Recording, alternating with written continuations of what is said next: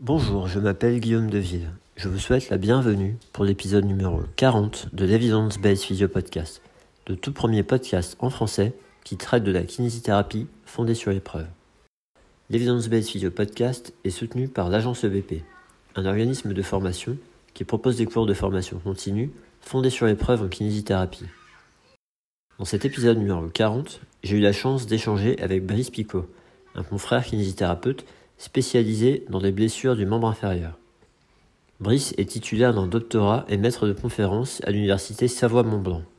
Il travaille notamment sur la prévention et le retour au sport après rupture du LCA et entorse de cheville. Nous discutons dans cet épisode d'un article qu'il a publié avec son équipe et qui concerne un score d'évaluation pour le retour au sport après l'entorse de cheville. Dans le Go. Très bon épisode à tous.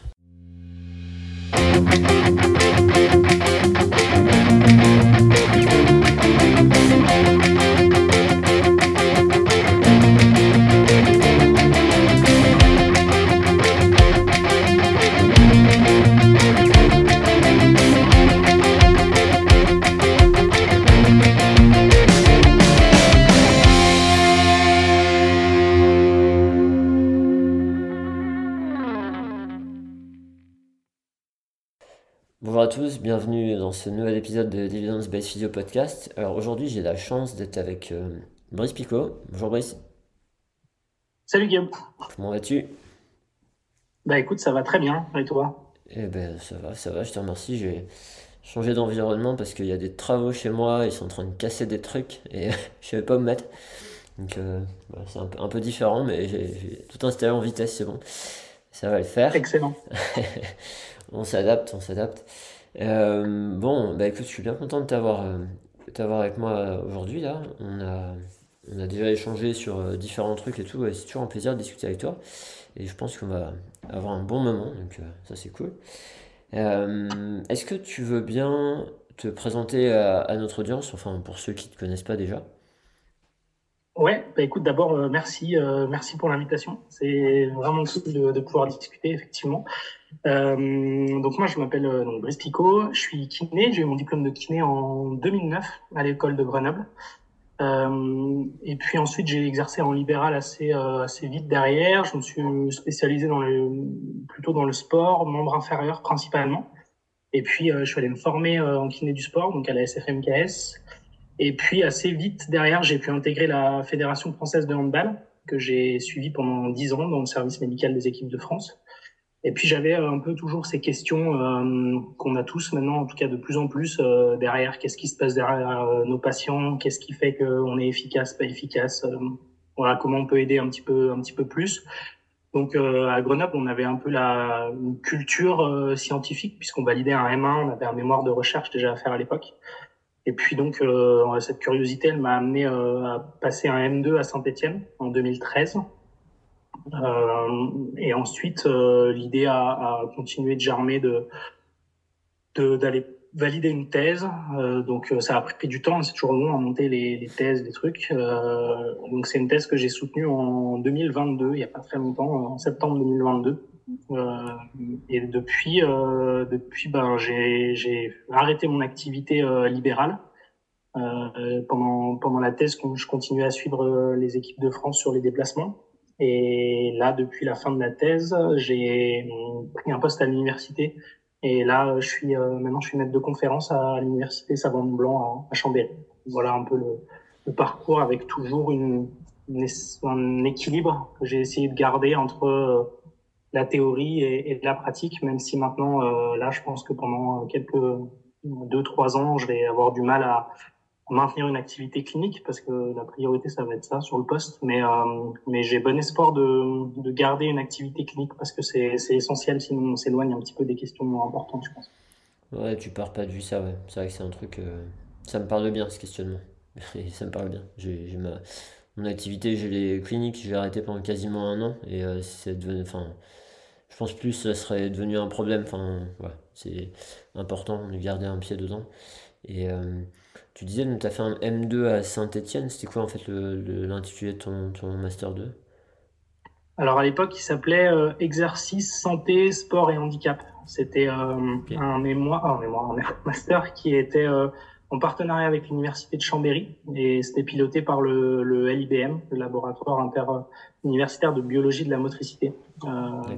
C'était un, un, un, un, M2 où il y a notamment euh, JB Morin, Pascal Edouard, Guillaume Millet. Alors il a un petit peu changé en termes de structure. Maintenant il y, a, il y en a un Chambéry, un Saint-Etienne, mais euh, c'est le même qu'a fait euh, Alex Rambaud par exemple. Ouais. Euh, on est pas mal, pas mal de praticiens orientés sport, exercice qui, qui, sont passés par ce, par ce master. D'accord. Et est-ce que tu peux nous en dire un petit peu plus sur ta thèse? Ouais, alors la, la thèse, elle concernait le, le lien entre euh, l'intégration proprioceptive que tu utilises dans tes, dans tes stratégies posturales et le risque de, de rupture de ligaments croisés. Parce qu'en fait, moi, j'avais euh, beaucoup bossé sur les instabilités de cheville depuis pas mal d'années. Et puis, il y a toute la question autour du, de la proprioception de la cheville. C'est même quelque chose que j'avais fait pendant mon mémoire de kiné. Donc, ça remonte un petit peu. Ça a toujours été euh, une thématique qui m'intéressait, la proprioception. Souvent, c'est un terme qui est un peu flou, même pour les pour les kinés, souvent on a tendance à mélanger un peu proprioception, équilibre, contrôle postural. Donc ça a été euh, la question, c'était de, voir comment les sujets utilisaient leur proprioception, principalement du membre inférieur, notamment la cheville. Et hum, en fonction de la manière dont ils utilisent leur proprioception quand ils s'équilibrent, euh, quel impact ça a sur euh, ton organisation motrice, euh, sur des sur des tâches sportives qui sont considérées comme un risque pour le pour le ligament croisé, notamment les changements de direction? Donc on a essayé de d'établir des profils proprioceptifs et de voir euh, l'influence de ces profils proprioceptifs sur euh, le risque de rupture du, ligament croisé. C'est vraiment ça le, fond, le fond de la thèse. Ok, ok, intéressant. C'est vrai que ces, histoires de, de proprioception, tu vois, c'est pendant mon master, euh, pendant le module de méthode de recherche, on a eu une, une intervenante qui nous a décrit justement des méthodologies de recherche pour évaluer ces dimensions-là. Et c'est là où j'ai réalisé que moi, ce que j'entendais par proprioception, c'était très. Enfin, pas précis en fait. Et vrai en recherche, là, c'est vraiment très compartimenté, les différentes dimensions, très précis. Et, euh, et je pense vraiment que. Euh, je suis sûr es convaincu, mais, euh, mais je pense vraiment qu'on a gagné, nous, dans notre compréhension de ces systèmes-là, pour devenir plus pertinent, plus précis, pas faire des choses euh, trop grossières, pas, faire des choses euh, parfois même inadaptées parce que on n'est pas exactement dans le bon truc. Euh, même si peut-être c'est encore plus nécessaire d'être ultra précis pour la recherche, bien sûr, parce que tu veux essayer d'être de, bien, de bien mesurer ce que tu veux mesurer. Mais, mais vraiment, ouais, ce tendance à amener ces, ces dimensions-là, probablement pas autant étudiées historiquement dans la kiné, peut-être plus dans les, les, bah, études biomécaniques, etc. Enfin, je sais pas comment on peut labelliser, mais probablement ça peut vraiment nous donner une plus-value dans notre pratique, ouais. Enfin, j'imagine que tu en es convaincu, mais. ouais, bah c'est certain. Le, ne serait-ce que le terme de proprioception, il est hum, pas toujours bien compris. Euh, très souvent quand tu demandes aux gens, mais il y a même, euh, enfin, tu tapes sur YouTube euh, exercice proprioception, tu vois euh, des gens qui s'équilibrent sur des sur des plans instables, par exemple. Et tu même proprioception de cheville et tu vois ça, alors que on sait maintenant que c'est pas forcément du tout comme ça qu'il faut faire pour solliciter la proprioception de la cheville. Donc voilà, même chez des kinés, ce terme il est un peu fourre-tout. Et même, tu vois là, tu parlais de la recherche en ce moment, j'encadre une une doctorante qui travaille sur euh, la distinction entre euh, vraiment ce qu'on appelle l'acuité proprioceptive, donc la capacité à savoir où sont nos membres dans l'espace, mm. et l'intégration proprioceptive. C'est pas exactement la même chose. C'est pas parce que euh, tu as une bonne acuité proprioceptive, donc tu sais bien où sont tes membres dans l'espace, par exemple la cheville justement. Et c'est pas parce que tu as une bonne acuité proprioceptive que tu t'en sers bien. Et voire même au contraire, les deux sont absolument pas liés. Et, et c'est peut-être euh, ce qui explique d'ailleurs des problématiques sur les instabilités de cheville, parce que on s'est rendu compte que les gens qui avaient une mauvaise acuité proprioceptive, ils utilisaient pas moins leur cheville. Et c'est peut-être pour ça le problème, c'est que c'est comme si leur système nerveux central ne savait pas qu'ils avaient une mauvaise proprioception de cheville. Donc euh, ça explique probablement en partie pourquoi ils font autant d'entorses de cheville. Si, si, leur cerveau savait que la cheville était moins bonne, peut-être qu'ils seraient moins confiants, qu'ils leur feraient moins confiance. Tu vois, il y a cette notion de qu'on appelle de pondération proprioceptive, c'est le poids que tu attribues à certaines zones euh, proprioceptives du corps. On parle de pondération sensorielle entre la vue et la proprioception, par exemple. Mmh. nous, on travaille plutôt sur la pondération proprioceptive, c'est le poids que le système nerveux central, il attribue à différentes zones anatomiques qui envoient des signaux proprioceptifs. Et il leur fait plus ou moins confiance, entre guillemets. Il les utilise plus ou moins. C'est très différent de l'acuité proprioceptive.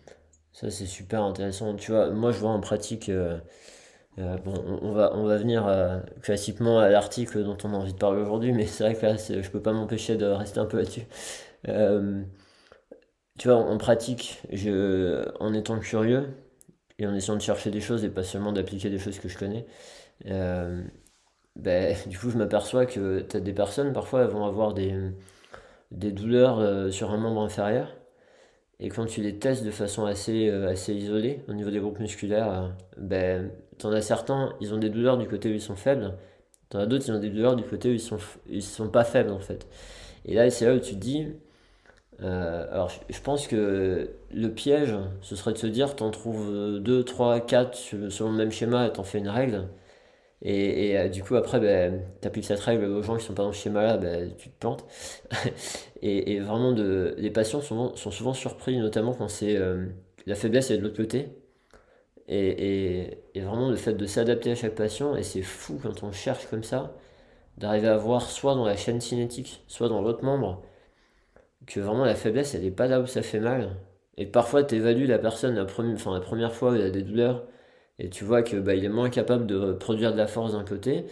Et puis, euh, si je sais pas, il n'a pas couru euh, depuis 2-3 jours et que les douleurs se sont un peu calmées, quand tu le réévalues finalement, eh ben, il, produit plus de force de ce côté-là et c'est de l'autre côté qui produit moins de force. Enfin voilà, et toutes ces choses-là, moi pour l'instant, je suis un peu dans la constatation clinique, mais j'ai pas, j'ai pas le raté là, ce que tu es en train d'expliquer là, et du coup, ça m'intrigue.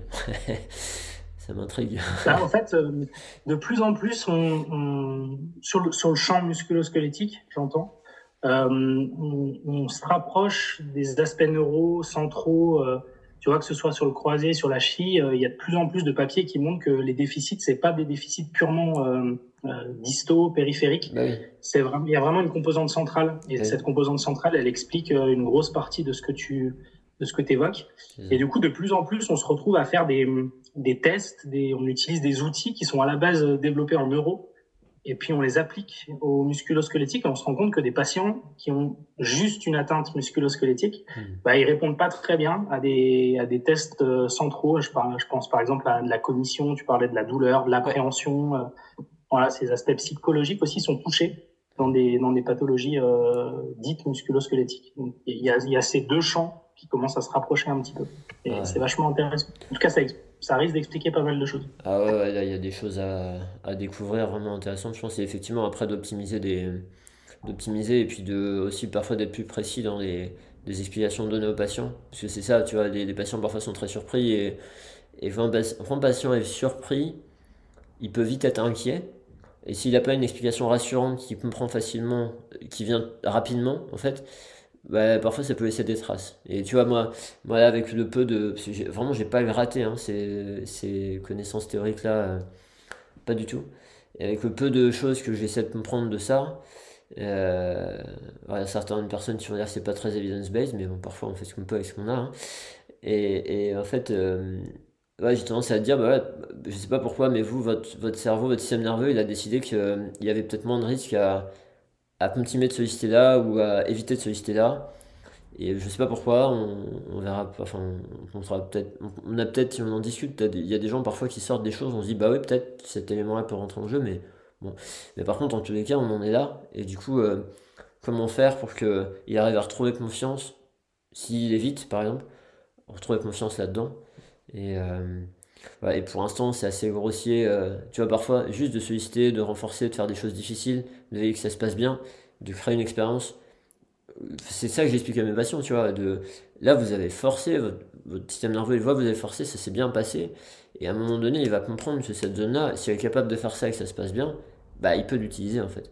Et c'est, tu vois, c'est des, des, systèmes où, euh, ça c'est un peu différent, mais, mais quand même, où tu as des lombagiques, tu leur fais faire des choses un peu dures, des gens qui n'osaient pas se pencher en avant, tu fais des trucs durs, durs, durs, et un beau jour, ils te disent, bah, ce matin, j'ai attrapé un truc par terre, je me suis redressé, je me suis dit, mince, je me suis penché.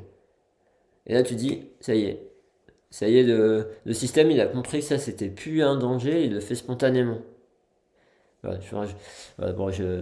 c'est exactement ça, hein, ces aspects qu'on appelle beaucoup maintenant de la neuroplasticité à la suite de, de, blessures. Et notamment, ça rentre là-dedans euh, les notions de kinésiophobie, de, tous ces aspects-là. Et, et, par contre, ce qu'on sait, c'est que la bonne nouvelle, donc la, la neuroplasticité, c'est une modification du fonctionnement du système nerveux central à la suite de pathologies, de blessures souvent. Enfin, en tout cas, de, de ça qu'on parle ici. Et, euh, et si tu la laisses s'installer, par contre, ben, on sait que ça va amener des, des programmes moteurs, des schémas moteurs qui sont euh, compensatoires et pas forcément bons. Mmh. Alors, il y en a des bons, il y en a des pas, pas bons. Et quand on, dit, on identifie quelque chose qui est pas euh, pertinent, ou en tout cas pas, pas bon, on sait que la bonne nouvelle, c'est que ça peut être corrigé à condition de mettre en place dans notre rééducation des, des outils qui vont contraindre le système nerveux central à aller vers quelque chose qu'on qu'on sait plutôt favorable pour le patient. Donc euh, l'exemple que tu donnes, c'est exactement ça. Euh, lui le forcer à aller vers quelque chose qui est plutôt bon et qu'il n'a pas envie de faire. Euh, c'est un peu de la thérapie par contrainte, j'ai envie de dire. Et tu peux corriger cette neuroplasticité et l'amener vers euh, vers quelque chose de d'un peu plus favorable. Et la kinésiophobie, c'est un super exemple comme la douleur, comme euh, la perte de force que tu donnais tout à l'heure, et, évidemment la proprioception là-dedans. C'est ça. Mais je, pense, tu vois, c'est assez rigolo. Ah, on, va, on va clôturer là-dessus et puis on va avancer vers l'article. Mais le, il y a plusieurs années, je crois que c'est 2015, je suis allé assister à une, un symposium sur le tendon, un truc qu'ils font tous les ans, tous les deux ans. Euh, c'était à Oxford cette année-là. Et euh, il y avait, c'est là où j'ai découvert Joe Gibson, notre intervenante sur l'épaule, où elle justement, elle s'est inspirée de trucs neuro pour les, les stratégies qu'elle utilise. Et aussi à un moment donné pour mieux comprendre pourquoi ça marchait. et, et, euh, et, du coup, euh, la fin, et, il y avait elle sur le membre sup notamment, et sur le membre il y avait euh, bah, l'équipe de J. Cook, Rio, tous ces gens-là. Et en fait, à la fin de la conférence, il y avait une espèce de conclusion. Alors, Jill et Bonnie, enfin, vraiment sur le tendon, on parle pas de proprio, là on parle vraiment du tendon. Mais à la fin, du coup, ils ont dit, bah, finalement, il y a une grosse différence entre le membre sup et le membre inf. Parce qu'en fait, dans le membre, sup, il prenait vachement en compte ces dimensions-là, de schéma moteur, etc., qui étaient altérés, qui persistaient, et que, en faisant des choses différemment, on arrivait à le modifier, et puis du coup, tu peux avoir des changements même immédiats, où, il fallait répéter pour que ça s'installe, etc. Et euh, le tendon du membre inf, non, non, c'était de la contrainte, et il n'y avait pas ces dimensions-là. Mais tu vois, là, ce que tu dis, c'est que, par exemple, si on avait évoqué le sujet des instabilités, ben, on n'aurait peut-être pas mis autant de différence entre membre sup et membre. Et, parce que tu vois, moi, je, me, je me suis toujours dit, c'est, c'est pas possible qu'il y ait autant. Enfin, tu peux pas séparer un truc comme ça, c'est pas possible. Et là, ce que tu dis là, maintenant, ça m'aide à me rassurer sur ce truc-là de. Non, non, on peut pas, on peut pas séparer comme ça. C'est juste qu'on parle de tendon membre inf, on parle d'épaule, c'est une histoire de tendon, mais c'est bien plus que ça, ouais. C'est une histoire de contrôle. Ouais. Ouais, ok. Bon, bah écoute, merci. Et d'ailleurs, à la suite de cette conférence, ils ont sorti un papier, je crois que c'est 2016, euh, cette équipe-là, qui s'appelle Neuroplastic Change in euh, Tendinopathie, un truc comme ça. Donc, euh, donc il y a vraiment toujours cette dimension derrière. C'est ça. Ouais, ils, ont, ils, ont, été grattés quand même, ça les a rendus curieux. ok, bon, écoute, merci, merci déjà pour ça, super intéressant. alors, bah, du coup, est-ce que tu veux nous dire, nous présenter un petit peu l'article dont on a choisi de parler aujourd'hui? Ouais, alors euh, l'article, euh, l'article dont on va parler, c'est un article qu'on a, qui vient tout juste de sortir, qu'on a publié la semaine dernière euh, dans une revue qui s'appelle Sport Self et qui est un, article qui présente un nouveau score qu'on a créé, qu'on a appelé l'Ankle Go, qui est un test, un, ouais, un, outil, un score, on va revenir dessus, qui permet d'évaluer un petit peu le patient dans sa phase de retour au sport chez des patients qui ont une, une entorse de cheville et une, ou une instabilité chronique de cheville. c'est euh, c'est vraiment le développement, cet article, c'est vraiment le développement de ce score, comment il a été construit, et est-ce que ce score, il permet euh, de nous aider à, à prendre une décision sur le retour au sport en lien avec le niveau de reprise de notre patient euh, dans les mois qui suivent? C'est vraiment l'objectif de, de, cet article. Et c'est quoi du coup qui vous, enfin, qui vous a qui vous a poussé, parce que tu es, l'auteur principal, mais j'imagine que tu as une équipe aussi euh, avec toi. C'est quoi qui vous a poussé à vous intéresser à ce sujet-là? Alors, c'est une très bonne remarque que tu fais. Euh, effectivement, on écrit euh, quasiment jamais un papier tout seul. Ça arrive, mais c'est quand même rare. Euh, en fait, c'est assez étonnant, mais c'était une demande de, de, chirurgiens, de collègues chirurgiens. Donc, dedans, il y a Alexandre Hardy qui travaille à Paris et, et Ronnie Lopez qui est à Nantes et qui maintenant travaille à, à Lyon. Et en fait, ils, sont, ils sont venus nous voir, principalement c'était François Fourchet et, et, moi, ils sont venus nous voir en nous disant, les gars, comment est-ce qu'on décide qu'un patient il peut reprendre le sport dans les... Parce que tous les deux travaillent beaucoup sur l'instabilité de cheville. Et euh, ils nous posent cette question, je crois qu'on est en 2019 quand ils nous posent cette question. Donc déjà, euh, on voit le temps que ça met pour, euh, pour aboutir à quelque chose. Oui. Et on leur dit, ben, c'est une très bonne question que vous me posez parce qu'en fait, on ne sait pas. L'entorse de cheville, c'est la pathologie la plus fréquente qu'on croise, avec un taux de récidive qui est le plus haut. Hein. Il y a à peu près euh, 30 à 70% dans certains sports euh, de récidive. Et pour autant, on n'a aucun critère de décision de retour au sport. En 2016, il y a, un gros papier de consensus de, de Claire Arden sur euh, les critères de retour au sport, en tout cas qu'est-ce que c'est que le retour au sport, et puis il liste un peu pathologie par pathologie. Et le mot cheville, il apparaît même pas dans ce papier, alors que c'est la pathologie sportive la plus fréquente, encore une fois. Et là, c'est un truc de consensus sur le retour au sport, et le mot cheville n'apparaît pas. Et en fait, quand tu creuses un peu, c'est fou. Hein et en 2019, donc cette fameuse année-là, il y a un, un collègue belge qui s'appelle Bruno Tassignon, qui lui lance sa thèse sur, euh, enfin, il publie un papier, mais à la base, euh, sa thèse commence avant sur le retour au sport après entorse de chine. Et donc, il fait une grosse revue systématique, un gros papier qui sort dans Sportsman.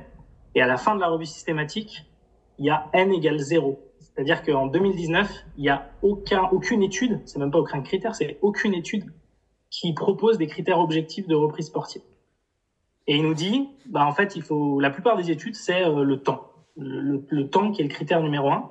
Et quand tu creuses le temps, justement, il y a globalement 80% des patients qui sont sur le terrain une semaine après cette fait une entorse de cheville. Ah Et on sait que c'est trop court. Une semaine, tu peux pas guérir de tes de tes déficits. Euh, bah on parlait proprio, force, contrôle postural. La douleur, oui, on s'est tous fait une entorse de cheville euh, au bout mmh. d'une semaine, t'as plus mal. Et le problème, c'est que ce qui guide la reprise sportive, c'est le temps et le temps, il est guidé lui-même par la disparition de la douleur. Or, la disparition de la douleur, c'est le, la partie émergée de l'iceberg. Et, et, donc, une des raisons qui explique ce gros euh, taux de récidive, je disais 70% dans certaines populations, allez, on va dire 50 à la louche, c'est à peu près ce qu'on retrouve partout, bah, c'est qu'en fait, on gère très mal le retour au sport des, des patients. Comment on peut dire, nous, en tant que kiné, OK, t'es prêt à reprendre ou non, t'es pas prêt à reprendre? Et les chirurgiens, ils avaient le même questionnement. Ils nous disaient, mais nous, on ne sait pas. Alors, on a des questions par rapport à la chirurgie, mais en rééduque, comment vous faites, vous, pour dire il est prêt ou il n'est pas prêt? Et donc, en, quand ils commencent à nous contacter, euh, Ronnie et, et, Alex, on leur dit, ben, en fait, c'est une bonne question que vous nous posez parce qu'on se pose la même, on ne sait pas. Et à partir de là, historiquement, on s'est dit, OK, on va mettre le nez un petit peu vraiment en détail dans la littérature. Et est-ce qu'il existe des tests et des questionnaires qui permettent non pas de décider de la reprise sportive, puisque ça n'existe pas à ce moment-là, mais est-ce que au moins ça permet de distinguer des patients qui sont instables de chine, de patients sains, et puis d'une troisième catégorie qui est hyper importante dont on parle quasiment pas, c'est ce qu'on appelle des coppers. Les coppers, c'est des gens qui se sont fait une entorse de chine et qui n'ont pas fait de récidive, en fait, qui vont bien. Il y en a tellement euh, peu, finalement, ça fait que 40 à 50%, c'est même pas la moitié des patients, qu'on considère qu'un copper, c'est quelqu'un qui a échoué à devenir instable. C'est marrant comme définition. Ouais. Un copper, c'est quelqu'un qui s'en sort, donc en fait, il échoue à devenir instable tellement il y a d'instables. Et en fait, eux, ils sont vachement intéressants parce que eux, ça doit être notre objectif, quoi. En kiné, en rééduc, on doit se dire comment je fais pour que mon patient devienne copper. Et donc, on s'est dit, ben, est-ce que dans la littérature, il y a des, des tests et des questionnaires qui, par, qui permettent de séparer ces trois catégories les instables, les sains et les coppers. Les seins, euh, en fait, ils nous intéressent, mais pas tant que ça, parce qu'on sait qu'un patient qui s'est fait une entorse de cheville, il aura jamais des, des, des, caractéristiques de sujet sain. Il va, au mieux, il va être copper. Ouais, excuse, Donc ça, ça juste, je te coupe sur ça, mais parce que c'est exactement ça que je voulais te demander. En fait, tu, là, l'idée, c'est que une personne qui s'est fait une entorse de cheville, il pourra jamais récupérer la même chose qu'une personne saine il y aura toujours des choses qui vont entraîner. Ou... Tu, sais, ça d'un point de vue euh, éducation de patients, éviter des nocebo, réassurance, etc. Euh, je t'avoue que moi, c'est un truc qui me fait pas. Enfin, j'ai pas trop envie d'aller là-dedans, de dire à une personne, vous aurez toujours. Euh, tu vois, dans, quelle mesure. déjà, voilà, est-ce que vraiment une personne qui s'est déjà fait une entorse de cheville, elle peut jamais retrouver la même chose qu'une personne saine? Et en posant la question, je me rends compte tout ça de la réponse. Enfin bon, bref. Euh, et, et, du coup, après, du coup, comment on utilise ça en clinique d'un point de vue éducation euh? Alors, euh, en fait, si. Une personne qui s'est fait une entorse de cheville, ou même une instabilité chronique de cheville qu'elle traîne, si elle est bien rééduquée et qu'on gère bien son retour au sport, ça nous ramène à l'article, on peut la faire devenir copper. Oui, ça. Alors, pour être tout à fait transparent, il y a même plein de gens qui deviennent copper tout seuls, sans passer par la rééduque. Parce qu'il y a un truc qu'on n'a pas évoqué, c'est qu'en fait, des gens qui se font des entorses de cheville, il y en a des millions par an. Et euh, pour autant, il y en a très peu qui viennent chez nous en rééduque. On estime qu'il y en a allez, 5%, 5-6%, c'est pas beaucoup. Et pour autant, dans ces 5-6%, il y en a quand même qui vont devenir copper tout seuls. Donc en fait, on ne sait pas trop ce qui se passe. Hein. C'est un mécanisme central. Ben, justement, on revient là-dessus. Par contre, quelqu'un qui s'est fait une entorse de cheville, il peut retrouver la même fonction qu'avant. Pour lui, j'entends. Donc ça veut dire pas d'instabilité de cheville, pas de cheville qui se tord, il retrouve son sport comme avant. Euh, ça, ça devient un copper. Donc si tu veux, de l'extérieur, il est, il est pour lui, il est sain. Mais scientifiquement parlant, on rentre dans la catégorie des coppers, pas des sujets sains. Parce qu'après, alors après on sort un peu du truc, mais on revient sur ce qu'on disait tout à l'heure, cette neuroplasticité. Euh, quand tu te fais une entorse de cheville, tu vas avoir une adaptation de ton système nerveux central qui va t'amener vers un schéma un peu différent de ce que tu avais euh, avant ta blessure. Bien sûr. Et ce schéma moteur, d'ailleurs sensorimoteur, il peut être efficace. Donc c'est un peur, mais quand même différent des sujets mais efficace. Ou alors il est régulièrement pas efficace, et là tu bascules dans cette fameuse instabilité chronique de chez. C'est ça. Et alors du coup, est-ce qu'un patient, c'est ce truc-là qui m'est venu en tête quand je te parlais tout à l'heure et que je me, me, disais que en posant la question, je, je, commençais à avoir la réponse. Mais tu vois, est-ce que ce truc-là, est-ce qu'on peut se permettre de dire à un patient, alors, je me doute que d'un point de vue statistique, par rapport aux différentes études, c'est pas ce qu'il a retrouvé, mais euh, après, je me dis, euh, tout dépend du patient. Et... Mais bon, est-ce qu'on peut se permettre de dire à un patient, aujourd'hui, vu euh, tout ce que vous arrivez à faire, euh, où vous en êtes, etc., euh, vous pouvez toujours vous refaire une entorse de cheville comme bah, la première fois que vous en êtes fait une, vous n'aviez pas d'antécédent, mais vous n'avez pas plus de risque de vous en refaire une aujourd'hui que avant de faire la première.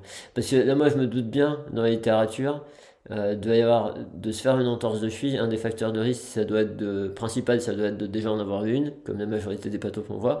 Mais tu vois, est-ce qu'on peut se permettre de dire, tu penses, parfois, à certains patients, euh, aujourd'hui, votre cheville, vous n'êtes pas plus à risque de vous faire une entorse que par le passé? Ou est-ce que, euh, même si tu as vraiment réussi à faire des trucs, tu vois, typiquement, c'est les patients, tu arrives à leur faire faire des trucs, mais beaucoup plus durs que ce qu'ils se faisaient, qu'ils n'ont jamais fait, qu'ils faisaient avant. Et limite, ils reprennent leur activité à un meilleur niveau qu'avant. Enfin, tu vois, on peut, on peut imaginer ça aussi. Hein. Ouais, euh, mais est-ce que ces gens-là, le fait que oui, il y ait des traces au niveau du système nerveux, parce qu'ils se rappellent, de toute façon, il va stocker ça en mémoire quelque part et ça va influencer tôt ou tard avec de la fatigue, enfin, j'en sais rien, mais est-ce qu'on peut se permettre de dire ça ou est-ce que ça, c'est rassurer le patient, mais avec un peu de mensonge, quoi. Euh, non, non, non, c'est pas, c'est pas un mensonge. En fait, euh, la clé de tout ça, et c'est encore une fois, c'est un peu l'objectif de l'article, mais il y avait d'autres éléments avant, c'est, de bilanter notre patient. L'instabilité chronique de cheville, on commence à bien la comprendre et on sait qu'elle est un peu multifactorielle. Il y a plein de déficits qui sont liés à l'instabilité chronique de cheville. C'est le gros papier de, de Jay euh, en 2019 qui dit bah à l'heure actuelle l'instabilité chronique de cheville c'est euh, plein de petites bulles qui sont des déficits et chaque patient il a une combinaison de ces petites bulles qui est unique, qui est différente d'un patient à un autre. Pourtant ils sont ils ont tous la même pathologie de base, ils ont une instabilité ou une entorse de cheville. Mm. Et nous en rééduque l'objectif c'est d'identifier les déficits de chacun des patients qui sont pas les mêmes, c'est ça qui est compliqué mais mais intéressant, de les rééduquer de les tester en fin de rééduc et de dire, ben voilà, là, à l'heure actuelle, on a récupéré les principaux déficits qui étaient liés à votre entorse de cheville. Et ça, on sait que c'est plutôt un bon facteur pronostic pour devenir copper. On n'en est jamais sûr à 100%. Euh, parce qu'il y a la phase de retour au sport qui est souvent après mal gérée si tu es chez des sportifs, d'où l'intérêt de, du test qu'on a créé qui va un peu plus loin que le bilan euh, fonctionnel qu'on appelle le ROST. Ça, il faut lire ce, le papier de, de Delahunt, Iman Delahunt dans le BJSM en 2019, euh, 2018, 2018, euh, qui, qui dit, bah voilà, un bilan complet d'une cheville, ça doit ressembler à ça. Mmh. Et si à la fin de votre rééducation, vous avez refait ces tests et que ces tests donnent des valeurs dites normales dans la population, alors il y a de bonnes chances que votre patient il, aille vers, euh, vers euh, un copper, en fait. Donc oui, on peut le dire, mais on n'en est jamais sûr à 100%. Mais oui, il y a forcément des gens qui se retrouvent pas d'entorse.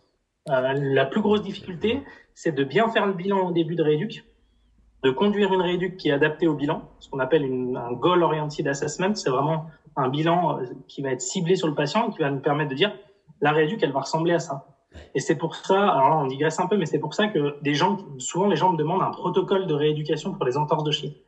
Par définition, ça ne peut pas exister parce que parce qu'il n'y a pas deux entorses de cheville qui sont les mêmes d'un point de vue euh, déficit. Donc je fais mon bilan, je sais ce qu'il a, j'adapte ma rééducation à mon bilan, je reteste, et si j'ai retrouvé des valeurs dites normales, eh ben je peux lui dire là, il y a de grandes chances que, en tout cas, il y a de bonnes chances qu'on aille vers euh, un patient copper. Donc peu de chances de récidive. Mais, euh, mais on n'en est pas sûr, et c'est pour ça qu'on continue, nous, les travaux sur ensuite, est-ce que notre test, il peut identifier les patients qui ont des récidives. Et on commence à avoir des résultats qui sont pertinents tu vois, pour faire des, ponts par rapport à ça, moi, je, dans ma tête, je lis ça à l'expertise clinique. Et euh, souvent, l'exemple qui me vient, c'est cette notion de. Euh, oui, il y a de la science qui dit pour un syndrome fémoro-patellaire, euh, bah, si tu prends je sais pas combien de personnes et qu'il y en a à qui tu renforces les stabilisateurs latéraux de hanche, tu as mieux résultat. Et dans ce groupe-là que dans un groupe où tu pas fait, en fait, soit tu dis, bah ok, je renforce les stabilisateurs latéraux de hanche à tous les gens qui ont un syndrome fémoro-patellaire, Soit tu dis, bah, ok, comment j'évalue ce déficit-là? Et puis, bah, s'il n'est pas là, et je vais peut-être pas faire perdre du temps à mon patient avec ça, et, et, et je sais pas, moi, lui donner euh, un exercice de plus qui risque pas faire, euh, risque faire qu'il va pas faire tous ces exercices. Enfin, tu vois, de, ce que tu dis, enfin, moi, j'entends comme ça, c'est. Ok, on sait que ça peut être un facteur, mais on va peut-être vérifier s'il est là, parce qu'autrement on va juste perdre notre temps. Et, parfois, on va peut-être rater, ou il va, il va faire ça parce qu'il aime bien cet exercice-là, mais il va pas faire celui dont il a le plus besoin. Et ça, euh, tous ceux qui font euh, la prépa physique ou des choses comme ça, ils, savent le truc, hein, que les filières où on est moins bon, on a plus besoin, souvent c'est celles où on va pas, parce que c'est plus dur. Euh, du coup, c'est vraiment des, des, pièges. Enfin, je le dis à ça, ouais, ce que tu dis. C'est vraiment e-, exactement ça. Et alors, ce que tu disais tout à l'heure, c'est que toutes les, les, petites bulles, là, les petits déficits, en fait, ça, c'est des facteurs de risque de récidive. Oui. Donc, effectivement, le fait d'avoir une entorse de cheville, c'est un facteur de risque de se refaire une entorse de cheville. Mais si tu limites ce qui se cache sous l'entorse de cheville, qui sont eux des facteurs de risque un peu plus euh, précis, eh ben, tu as de bonnes chances de réduire euh, un peu ça. Et je rebondis sur ce que tu disais tout à l'heure. Tu disais, euh, ouais, il y a dans les études, des fois, on met en place un programme de rééducation sur un syndrome fémoro-patellaire. Il y a des études qui montrent que ça marche et des études qui montrent que ça marche pas. Euh, et dans ce, dans ce protocole, c'était très ciblé sur les abducteurs de hanche, par exemple. Bah, sur la cheville, c'est exactement le même problème. Ah C'est-à-dire qu'on prend des sujets qui ont une instabilité de cheville, on les définit comme étant instables à partir d'un questionnaire, et puis on leur fait tous faire un protocole de rééduc avec, euh, mettons, de la proprioception de cheville. Et puis à la fin, il y a la moitié des études. Globalement, je, je caricature, mais très très peu finalement. Euh, il y a la moitié des études qui montrent que ça marche, et l'autre moitié des études qui montrent que ça marche pas. Et vu de l'extérieur, tu dis ouais, en fait, euh, c'est moyen ce truc-là. C'est pas que c'est moyen, c'est que on n'a aucune idée de quels étaient les déficits des patients qui ont été inclus comme étant instables de cheville. Leur seul critère commun, c'est qu'ils étaient instables de cheville. Si maintenant, et c'est ce qu'on commence de plus en plus à faire, hein, on prend les patients, on dit ok, lui il est instable de cheville, mais qu'est-ce qu'il a comme déficit? Et puis on identifie un programme de, enfin un déficit proprio, et que ceux-là on leur fait faire de la proprioception, alors qu'aux autres on leur fait faire autre chose parce qu'ils ont d'autres déficits. Ben là on montre que ça marche en fait. Donc c'est ce que je te disais tout à l'heure, c'est qu'on peut pas considérer qu'un programme marchera pour toutes les instabilités de cheville. Et, et c'est ce qui est très difficile de comprendre dans le fonctionnement de la démarche scientifique, c'est que jusqu'à maintenant, on définissait un instable de cheville juste par rapport à un questionnaire et pas nécessairement par rapport à la somme de ses déficits. C'est des démarches qui fleurissent partout maintenant. Tu as des démarches au niveau lombagique avec la, thérapie fonctionnelle cognitive ou des vraiment c'est quelles sont les dimensions qui peuvent les bulles que tu appelles tu vois qui peuvent entrer en jeu comment on les identifie est-ce qu'elles sont présentes paf on fait un profil de ce patient là on avance et euh, Ouais, clairement, ça c'est vraiment la clé. Et ce qui est difficile, c'est quand tu as euh, des personnes soit euh, novices, soit des personnes qui se sentent novices, qui viennent chercher de la formation. Ben, le plus confortable au départ, c'est d'avoir une recette Et ça facilite la vie. Et en fait, il y, a vraiment, d'un point de vue pédagogique, il y a vraiment un équilibre à trouver parce que si tu proposes un truc qui est trop complexe d'emblée, ben, tu mets pas l'apprenant en capacité de se d'essayer en fait. Il c'est trop c'est trop gros et il va il va, il va être perdu. Et donc euh, l'art ça consiste enfin, moi ce que je me dis hein, c'est que l'art ça je, sans doute pas seul, enfin, j'espère. Euh, l'art ça consiste à trouver un, une, une formule de base pour démarrer avec des comment évoluer dessus et puis de vraiment euh, miser sur le fait de renforcer le, la capacité des thérapeutes à à fructifier sur l'expérience professionnelle. Quoi. moi, je, pense à la pratique réflexive, mais je suis biaisé parce que je fais un cours dessus. Mais, mais vraiment de, de tester, voir ce qui s'est passé, prendre du recul, retester des choses, avancer, se référer à la science, tout mélanger, tout ça. Et, et comme tu disais tout à l'heure, c'est ça aussi qui rend notre, notre travail passionnant, parce qu'autrement, euh, faire faire la même chose à tous nos patients parce que ça nous rassure en se disant bon bah vu que c'est euh, tel article ou telle euh, personne de référence qui m'a dit ça c'est que ça doit être la vérité. Bah parfois on est rassuré on se dit qu'on fait ce qui est le mieux pour les patients. Bon le problème c'est que quand ça marche pas pour un patient ben, on a tendance à penser que ce patient là il fait chier si je peux dire. C'est ça. Et, et, ou, ou, que euh, ben, on se pose des questions et du coup nous on se remet en question et là on, on pense qu'on est trop nul et parfois, ça, peut être aussi euh, moche. Euh, mais ouais, donc euh, toutes ces dimensions-là, le fait de, de, de, voir dans différentes zones, dans différentes dimensions, on avance là-dedans. Et ça, c'est très prometteur et je pense que ça va beaucoup nous aider. Donc, ouais, super cool. Super cool. Et donc, du coup, alors là, par rapport au score que vous avez défini, est-ce que tu peux nous en dire un petit peu plus? Ouais, alors euh, donc comme je te disais, on est parti de ce qu'il y avait dans la littérature et on a décidé de compiler euh, des tests, donc des tests fonctionnels et puis des questionnaires. Parce que en fait, ce qui s'est passé, c'est qu'entre 2019 et 2022, là il y a, il y a un gros article de consensus qui est sorti sur les critères de retour au sport sur l'instabilité de cheville. Donc là, tu vas me dire, bon, du coup, ça servait à rien d'aller plus loin parce qu'ils ont fait ça. En fait, c'est un super article un, un consensus Delphi, c'est-à-dire que les auteurs se sont réunis en disant, vu qu'il n'y a rien dans la littérature, qu'est-ce que vous faites, vous, en pratique, en vrai, euh, les experts, donc euh, je sais plus combien, euh, il y avait 100, 120 experts, je sais plus combien de pays, et ils ont, ils ont listé six items, six gros items, qui sont les catégories qu'il faut aller évaluer quand on décide du retour au sport. ça s'appelle le PASS, P-A-A-S-S, donc ça fait six, six trucs euh, non 5 d'ailleurs, je sais pas compter, euh, 5. Et, et donc ce pass nous donne un peu les, les thématiques qu'il faut aller évaluer chez le patient.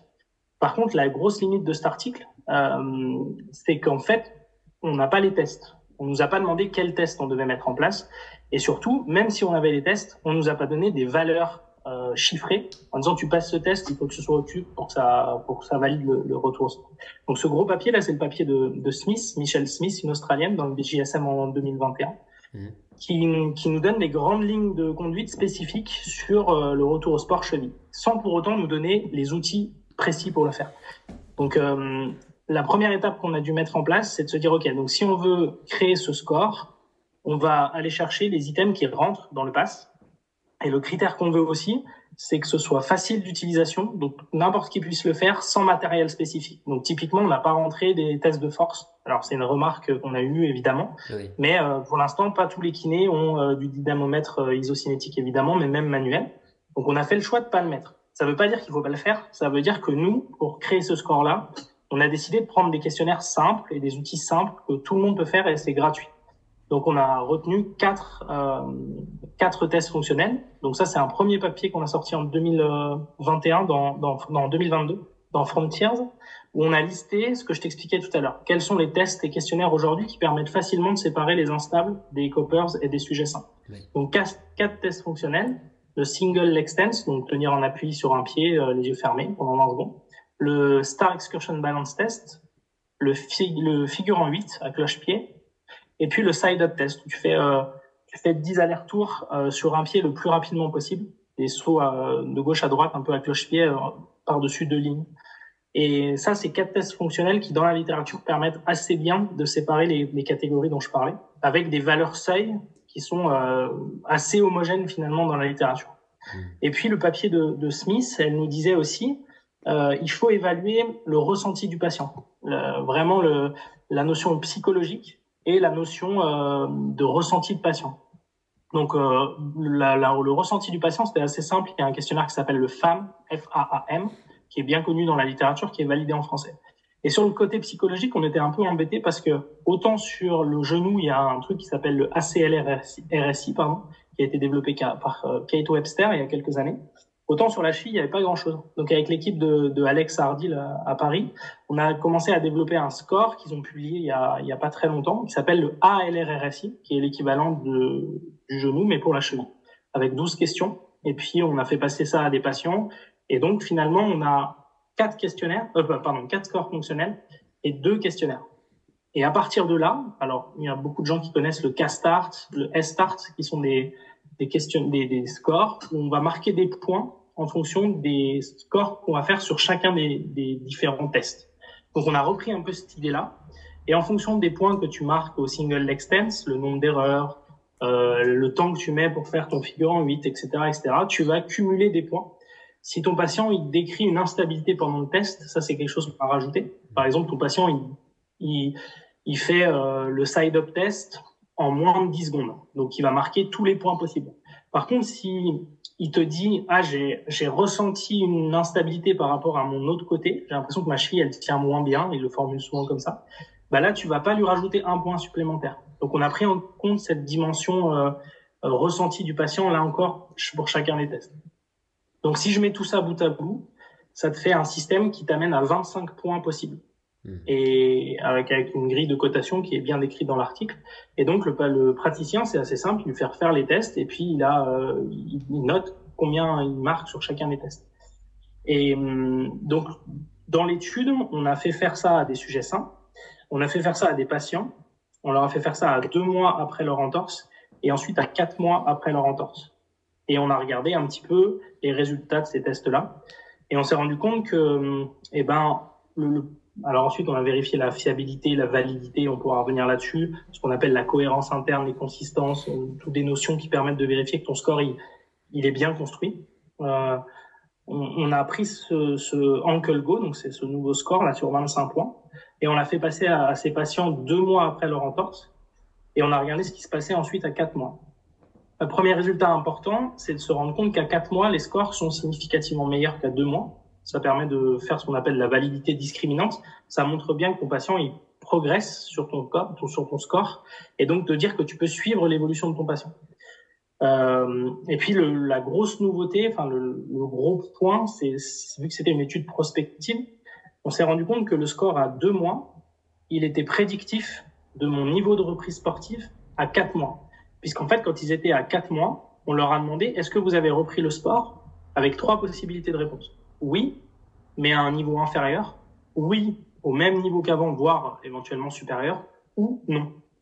Et donc, on a pu euh, établir que ton score à deux mois, il permettait de savoir qui était capable de reprendre au même niveau qu'avant à quatre mois et qui n'était pas du tout capable de reprendre à quatre mois. Donc ça, c'est une méthode d'analyse qu'on appelle une courbe de Rock on pourra en reparler si, tu veux, euh, et qui permet de dire, bah, attention, si votre patient il a moins de 8 points à 2 mois, il a très très peu de chances de pouvoir être sur le terrain à 4 mois au même niveau qu'avant. Et ça, c'est vachement important parce que ça nous permet de, de nous réajuster la rééduque. Tu fais ton test, tu vois qu'il est en difficulté sur certains items, puisqu'on a des scores max par item. On se dit, bah là, ça va, là, ça va. Par contre, là, c'est cata et on est dans des valeurs qui sont basses. Donc ça veut dire que nous, on rééduque et même on est un peu en réathlétisation retour au sport. Il mm. va falloir qu'on mette l'accent là-dessus.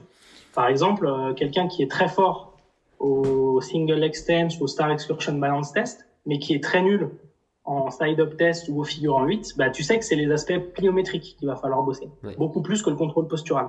Donc en fait, on peut cocher les petites bulles dont je parlais tout à l'heure, puisque chacun des tests évalue des paramètres assez différents de l'instabilité de cheville. Voilà un peu l'idée et puis les principaux résultats de, ça. Ok, merci. Euh, beaucoup de points euh, que je trouve intéressants éventuellement à discuter. Peut-être pour, euh, pour rester sur, sur ce que tu as dit à la fin.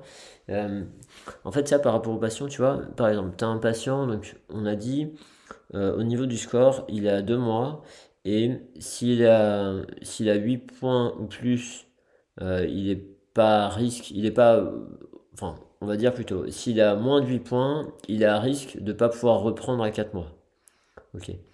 Est-ce que ça, alors, est-ce que ça, ça veut dire que, par exemple, euh, peu importe la rééducation que tu vas faire, tu vas avoir du mal à diminuer le risque, ou, et du coup, c'est quelque chose qu'il faut lui hum, passer comme message en disant, écoute, voilà, on en est là, et par rapport à tes objectifs de reprise, compétition, je ne sais quoi, euh, probablement ça va pas le faire dans deux mois. Euh, donc euh, on va s'organiser, etc. Donc le prévenir de ça.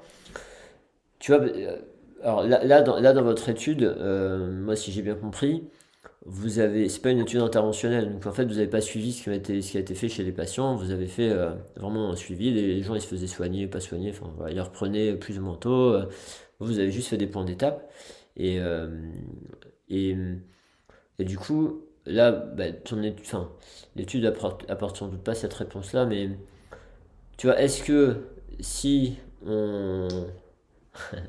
ça, ça, va rejoindre en fait, ça va rejoindre ce que je voulais dire avant. Est-ce que si euh, on part du principe qu'on a les bons points de repère à évaluer au départ, que du coup on fait le bon tri dans ce qui peut être pertinent à travailler sur cette personne et moins, qu'on fait bien les choses et qu'à deux mois, on a un score qui est pas.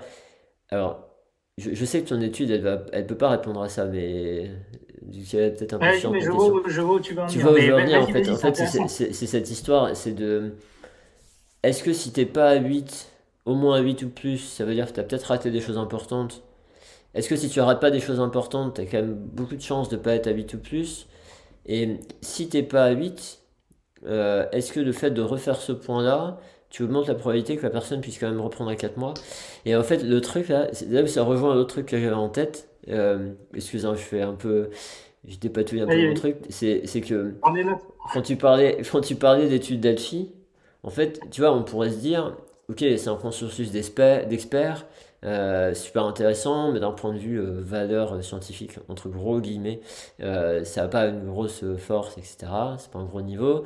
Et, et clairement, ben, clairement, on pourrait se dire, ouais, bon, bof. Mais en fait, non, c'est c'est un, un, c'est une brique vachement importante.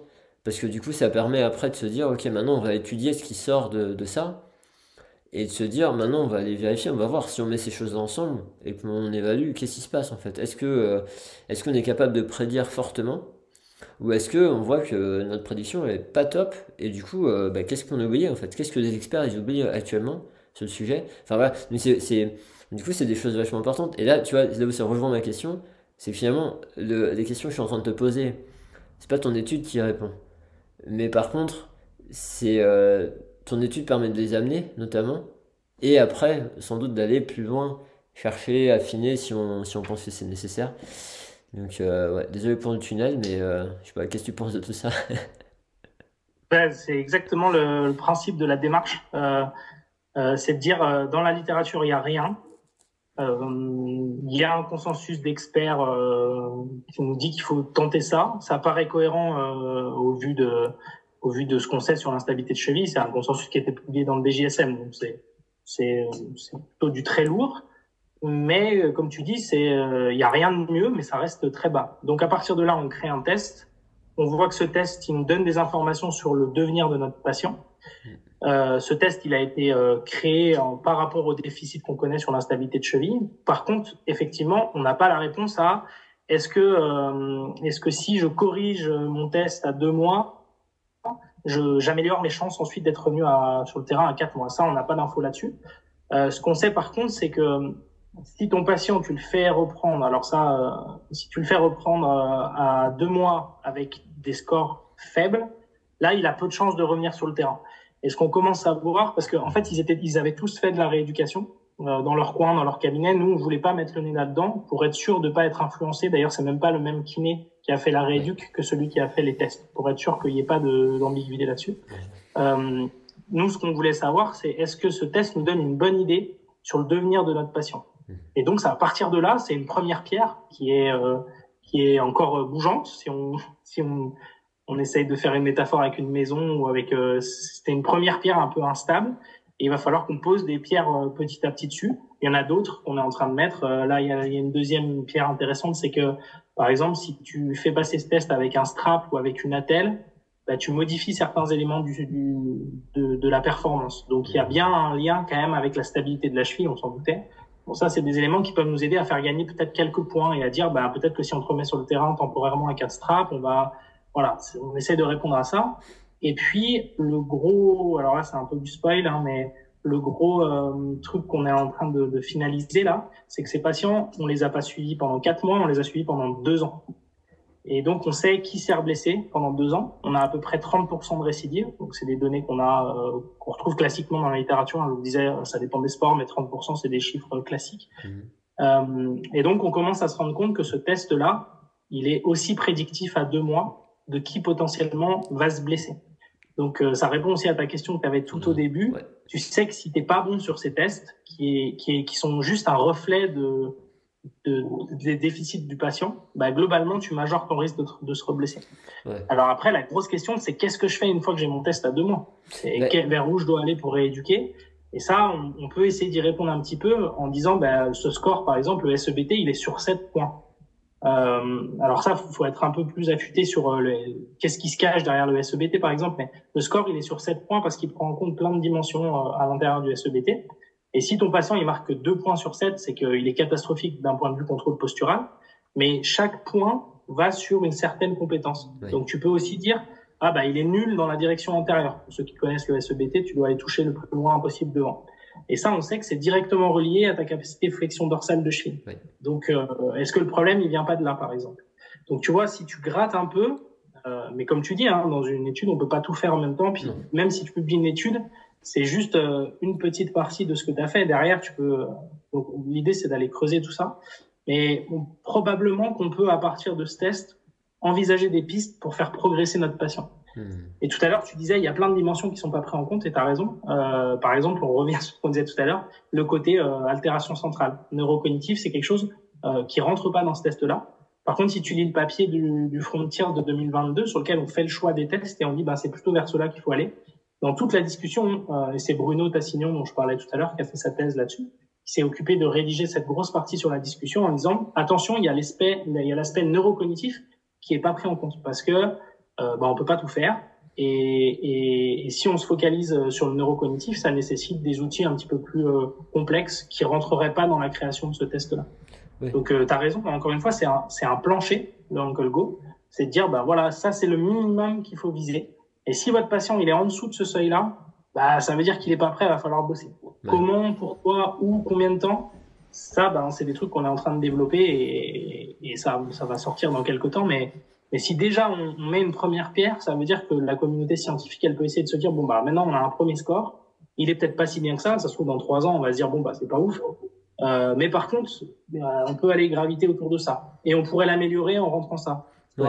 Ce score-là, euh, un truc qu'on n'a pas fait, hein, euh, c'est que, enfin si on l'a fait mais on l'a pas publié comme ça, c'est qu'on on voulait dire quel item du score était le plus pertinent pour le retour au sport. Euh, et on est en train de faire ça sur le risque de récidive. Peut-être que je dis n'importe quoi, mais peut-être que le SEBT, il est pas si pertinent que ça euh, dans le test. Donc peut-être qu'il faudrait l'enlever et le mm. remplacer par un autre truc. Tu vois, ça c'est des, des ajustements qui seront, euh, c'est le principe de la démarche scientifique. Ouais, c'est là où tu, c'est là où tu vérifies les théories précédentes et puis tu avances en fait.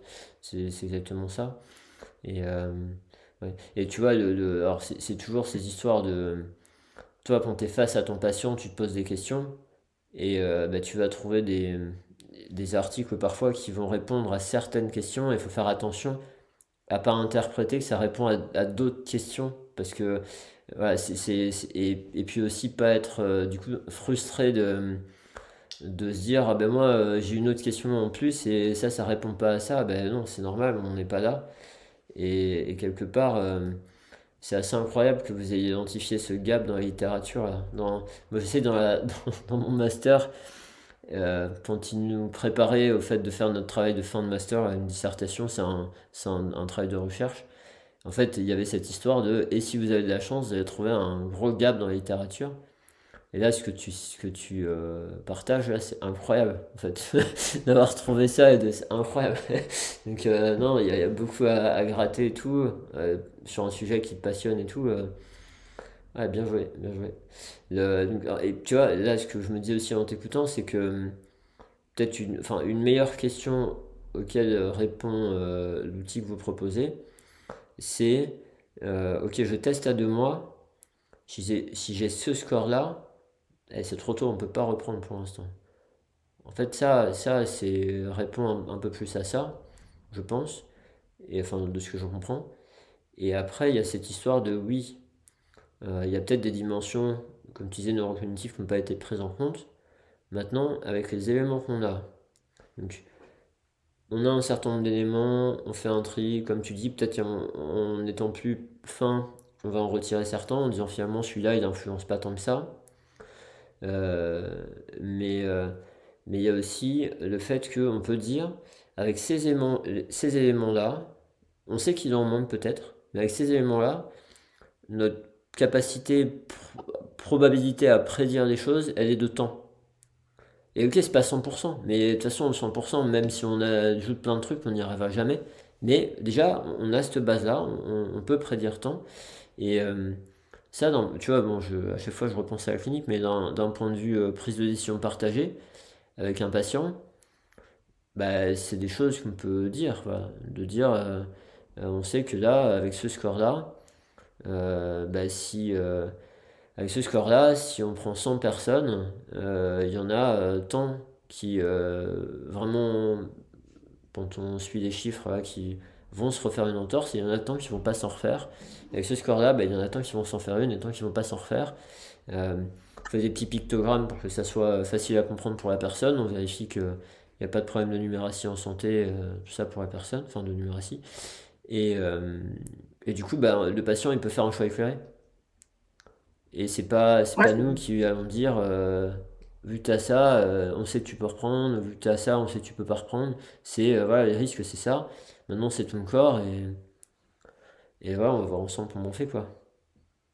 Bah, c'est, c'est exactement ça. De toute façon, la, la démarche de soins, de rééducation, de diagnostic de, de tous les aspects du soin, c'est uniquement de la, de la probabilité. Alors, c'est, toujours difficile d'entendre ça, mais c'est ce qu'on appelle le raisonnement bayésien. C'est en fonction de certains paramètres, tu fais évoluer ton seuil de probabilité.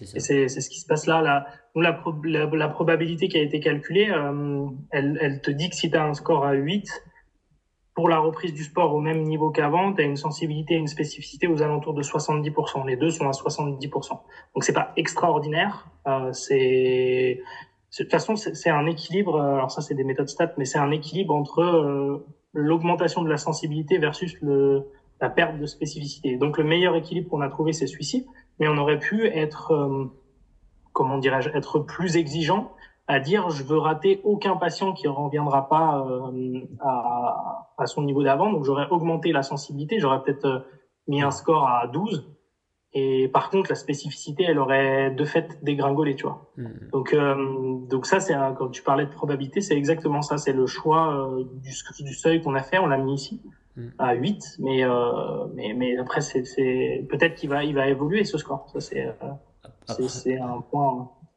Après, il a, enfin, c'est quand même intéressant parce que il me semble, là, j'ai pas l'article sous les yeux, mais il me semble que par contre, le niveau de spécificité quand t'es pas à 8, là, il est fort. Mais du coup, euh, ça permet quand même de. C'est quoi C'est 94 euh, Je sais plus. En fait, euh, c'est ouais, 92. Euh, en fait, on, sur ce type d'analyse, on, on, fait une double analyse. On fait la probabilité que le patient reprenne au même niveau qu'avant. Ouais. Donc, si tu te rappelles, il y avait trois, il y avait trois possibilités. non, oui, mais à un niveau inférieur, ou oui, au même niveau qu'avant, voire mieux. Donc, la première analyse qu'on a faite, c'est quelle est la probabilité que, enfin, est-ce que le test, il peut prédire le même, reprise au même niveau qu'avant? Du coup, tu coupes en deux, c'est ceux qui ont fait au même niveau qu'avant versus ceux qui ont euh, fait en dessous, voire pas du tout. Et là, la sensibilité spécificité, elle était aux alentours de 70%. Et après, l'autre question qu'on s'est posée, c'est est-ce que euh, il y a un score un petit peu différent qui explique euh, le fait de pas reprendre du tout? Donc là, tu sépares ceux qui n'ont pas repris du tout de ceux qui ont repris au niveau de dessus ou au niveau, à un niveau inférieur. Et là, du coup, le score, il est à 7. Donc, 7, euh, 8, ça veut dire qu'on est, on est juste, quoi, dans, dans la thématique. Ça reste cette valeur-là qu'il faut cibler, 7, 8, le, qui est le point minimum. Là, la spécificité, elle grimpe à 92%. Donc, euh, Donc le, score est, plutôt bon pour prédire la non-reprise. En dessous de 7, il y a vraiment peu de chances de, de bien reprendre. Donc 7-8, c'est vraiment le plancher qu'on doit viser. Tu vois. Et vu que le changement minimum détectable, il est de 1 point, euh, avoir cet écart de 1 point, c'est hyper cohérent en fait. On est, on est dans, des, dans des données qui sont propres. Et, et là, je, je respoil un peu, mais ce, qu'on, ce que je t'ai ce qu'on discutait tout à l'heure, c'est que visiblement, euh, un score à 8, enfin être en dessous du 8 à 2 mois, si on suit tes blessures à 2 ans, tu as 8 fois et demi plus de chances de te blesser si tu as un score à 8, enfin en dessous de 8 à 2 mois. Donc vraiment, ce, ce plancher-là de, de 8, il est, c'est vraiment l'air d'être un minimum en dessous duquel il faut pas passer. Euh, après, c'est pas parce que tu le passes que tu vas jamais être blessé et que tu reprendras au même niveau qu'avant. Il y a, c'est multifactoriel, la blessure, la décision, elle est pluridisciplinaire. Il y a plein d'autres éléments qui rentrent en compte. Mais nous, on veut vraiment un score plancher euh, de retour au sport. En fait, c'est, vraiment, c'est vraiment à cette question-là que ça répond le mieux. Euh, cette histoire de le niveau minimum euh, à, pour, pour espérer reprendre en fait. Ou, le fait que si tu n'atteins pas ce niveau là tu as peu de chances de reprendre à la fois sur la spécificité par rapport à la reprise à 4 mois et à la fois euh, par rapport à 2 ans. Et juste par curiosité mais je sais pas tu peut-être pas les, les, données parce que tu me dis que tu avais regardé les stats ce matin mais c'est vraiment frais. Mais euh, en termes parce que là ce qui est assez fou aussi c'est que en termes de suivi de, de ta cohorte on va dire euh, vous avez eu 100% de, d'évaluation à, à 2 mois et, et 4 mois. Enfin, 100% des personnes suivies ont fait des évals. Et à 2 ans, tu as réussi à avoir un bon taux de rétention 54, on en a sur 64. Donc on a perdu 10, ça représente un peu moins de 15% de patients. Ce, qui est, ce qui est correct c'est, on peut faire mieux, mais pour un suivi à deux ans, te retrouver quand même avec euh, plus de 80%, quasiment 85% des gens, c'est. Ouais, ouais, bah, donc du coup, non, c'est sympa. C'est, euh, ok, bah, ouais, vous devez être content par rapport à ça. Un, un autre élément qu'on n'a pas mentionné, euh, c'est le fait, alors, comme tu disais, hein, vous avez souhaité que ces tests-là ils soient faisables pour des personnes qui n'ont pas des matériels sophistiqués, etc. Et c'est là aussi hein, où c'est un espèce de, de trade-off de de compromis qu'on peut faire entre euh, avoir un truc qui va nous donner peut-être des probabilités plus séduisantes, mais euh, qui a peu de gens qui vont pouvoir s'en servir, avec euh, un truc plus applicable et bah, des probabilités un peu moins fortes, et trouver le meilleur compromis. Et vous avez quand même atteint un compromis qui est vachement intéressant, je trouve. et c'est cette histoire de, si j'ai bien lu, que cette batterie de test là, elle est faisable en 30 minutes. Ouais, alors, euh, on a même, euh, on va dire, poussé le vice dans le bon sens. Euh, on a créé une application qui va sortir là, donc de l'été, qui est gratuite, qui s'appelle Ankle Go et que, qui sera disponible sur iOS et Android. Là, on vient de valider les, les derniers points. Et donc, ça veut dire que n'importe quel kiné, médecin, chirurgien qui prend des patients en charge sur une instabilité de cheville euh, ben, on s'inscrit, il euh, y, a, y, a, ton compte qui apparaît, ensuite tu rentres les détails de ton patient, euh, quel sport il fait, quand est-ce qu'il s'est blessé, est-ce que sa première entorse, sa taille, son poids, etc. Et puis après ça te dit bah voilà faites-lui passer ce test-là, donc il y a une vidéo qui t'explique tout, et puis après on te dit bah combien de, par exemple si je prends le single leg stance, euh, on te demande de compter le nombre d'erreurs qu'il va faire pendant 20 secondes, mmh. et puis en bas on va ça va te proposer trois possibilités. Est-ce qu'il a fait euh, zéro erreur Est-ce qu'il a fait entre une et trois erreurs Ou est-ce qu'il a fait plus de trois erreurs? Donc tu cliques à chaque fois dessus et tu passes au test d'après. Euh, tu rentres les coordonnées du patient, donc son téléphone ou son mail, et donc ça lui envoie automatiquement euh, les deux questionnaires. Donc lui, il va pouvoir répondre chez lui tranquillement sur ces questionnaires, et ensuite ça t'envoie la réponse. Et une fois que tout ça c'est fini, que tu as passé donc tes quatre tests et que le patient t'a rempli ces deux questionnaires, ça te génère un, un résultat avec un PDF où tu vois euh, ben, tous les tests, le point qu'il a marqué à chaque fois, quel perf il a eu, le score total qu'il obtient sur Go, le score à chacun des tests et l'espèce de radar qui dit bah là il est plutôt mm. sur les valeurs hautes, là il n'est pas bon. Donc c'est par là qu'il faut aller bosser. Donc l'idée c'était d'avoir un outil euh, hyper simple d'accès, euh, le plus facilement possible et utilisable par tout le monde. Et, et donc avec l'appli là, on, on, pense que ça va ça va permettre de le de démocratiser en plus parce que il y a un tuto sur comment je fais. Et on a été un peu plus loin, on a mis les références scientifiques de chacun des, des, des tests qu'on a choisis pour pouvoir euh, voilà, asseoir le fait qu'on les avait pas créés au hasard. C'était pas un choix un peu euh, complètement euh, subjectif, mais il y avait vraiment un travail derrière sur pourquoi, pourquoi ces outils. Et évidemment, ceux qui veulent faire plus, et on encourage à faire plus, c'est si tu as un dynamomètre à main, par exemple, euh, on sait qu'un déficit de force des fibulaires, c'est un facteur de risque de blessure. Donc, si, si en plus du, de l'ankle go, tu veux dire, attends, moi, je veux quand même regarder parce que j'ai l'impression qu'il a un déficit de force, bah, tu le rentres dedans, tu sais qu'il y a des valeurs, enfin voilà, tu peux aller plus loin et il faut même aller plus loin, c'est ce qu'on dit. Nous, c'est vraiment un score euh, plancher minimum. Hmm. On se dit que si tout le monde faisait déjà le ROST dont j'ai parlé tout à l'heure, le bilan de base d'une entorse de cheville, et puis le, le ankle go, on passerait peut-être de, j'en sais rien, 70% de récidive à à 20, ce serait déjà génial, tu vois. Mais voilà, c'est ceux qui font beaucoup, ils vont dire euh, et qui sont des, des hyper spécialistes qui s'intéressent vastement à la cheville. Euh, je les ai déjà eu ces critiques, c'est ouais, vous avez fait le minimum, quoi. on a fait, on a commencé comme ça, effectivement. On peut, on peut le voir comme ça. Mais vu qu'il y avait rien avant, il fallait bien commencer par quelque chose. C'est dans le monde euh, du business, enfin, de, enfin, différents mondes, on va dire, c'est ces histoires de 80-20 en fait. C'est euh, le 20% d'effort qui va t'apporter 80% de, de changement. Et après, ben, ça va être 80% d'effort pour te faire gagner les 20% qui restent. en fait, vous, c'est un peu cette histoire de.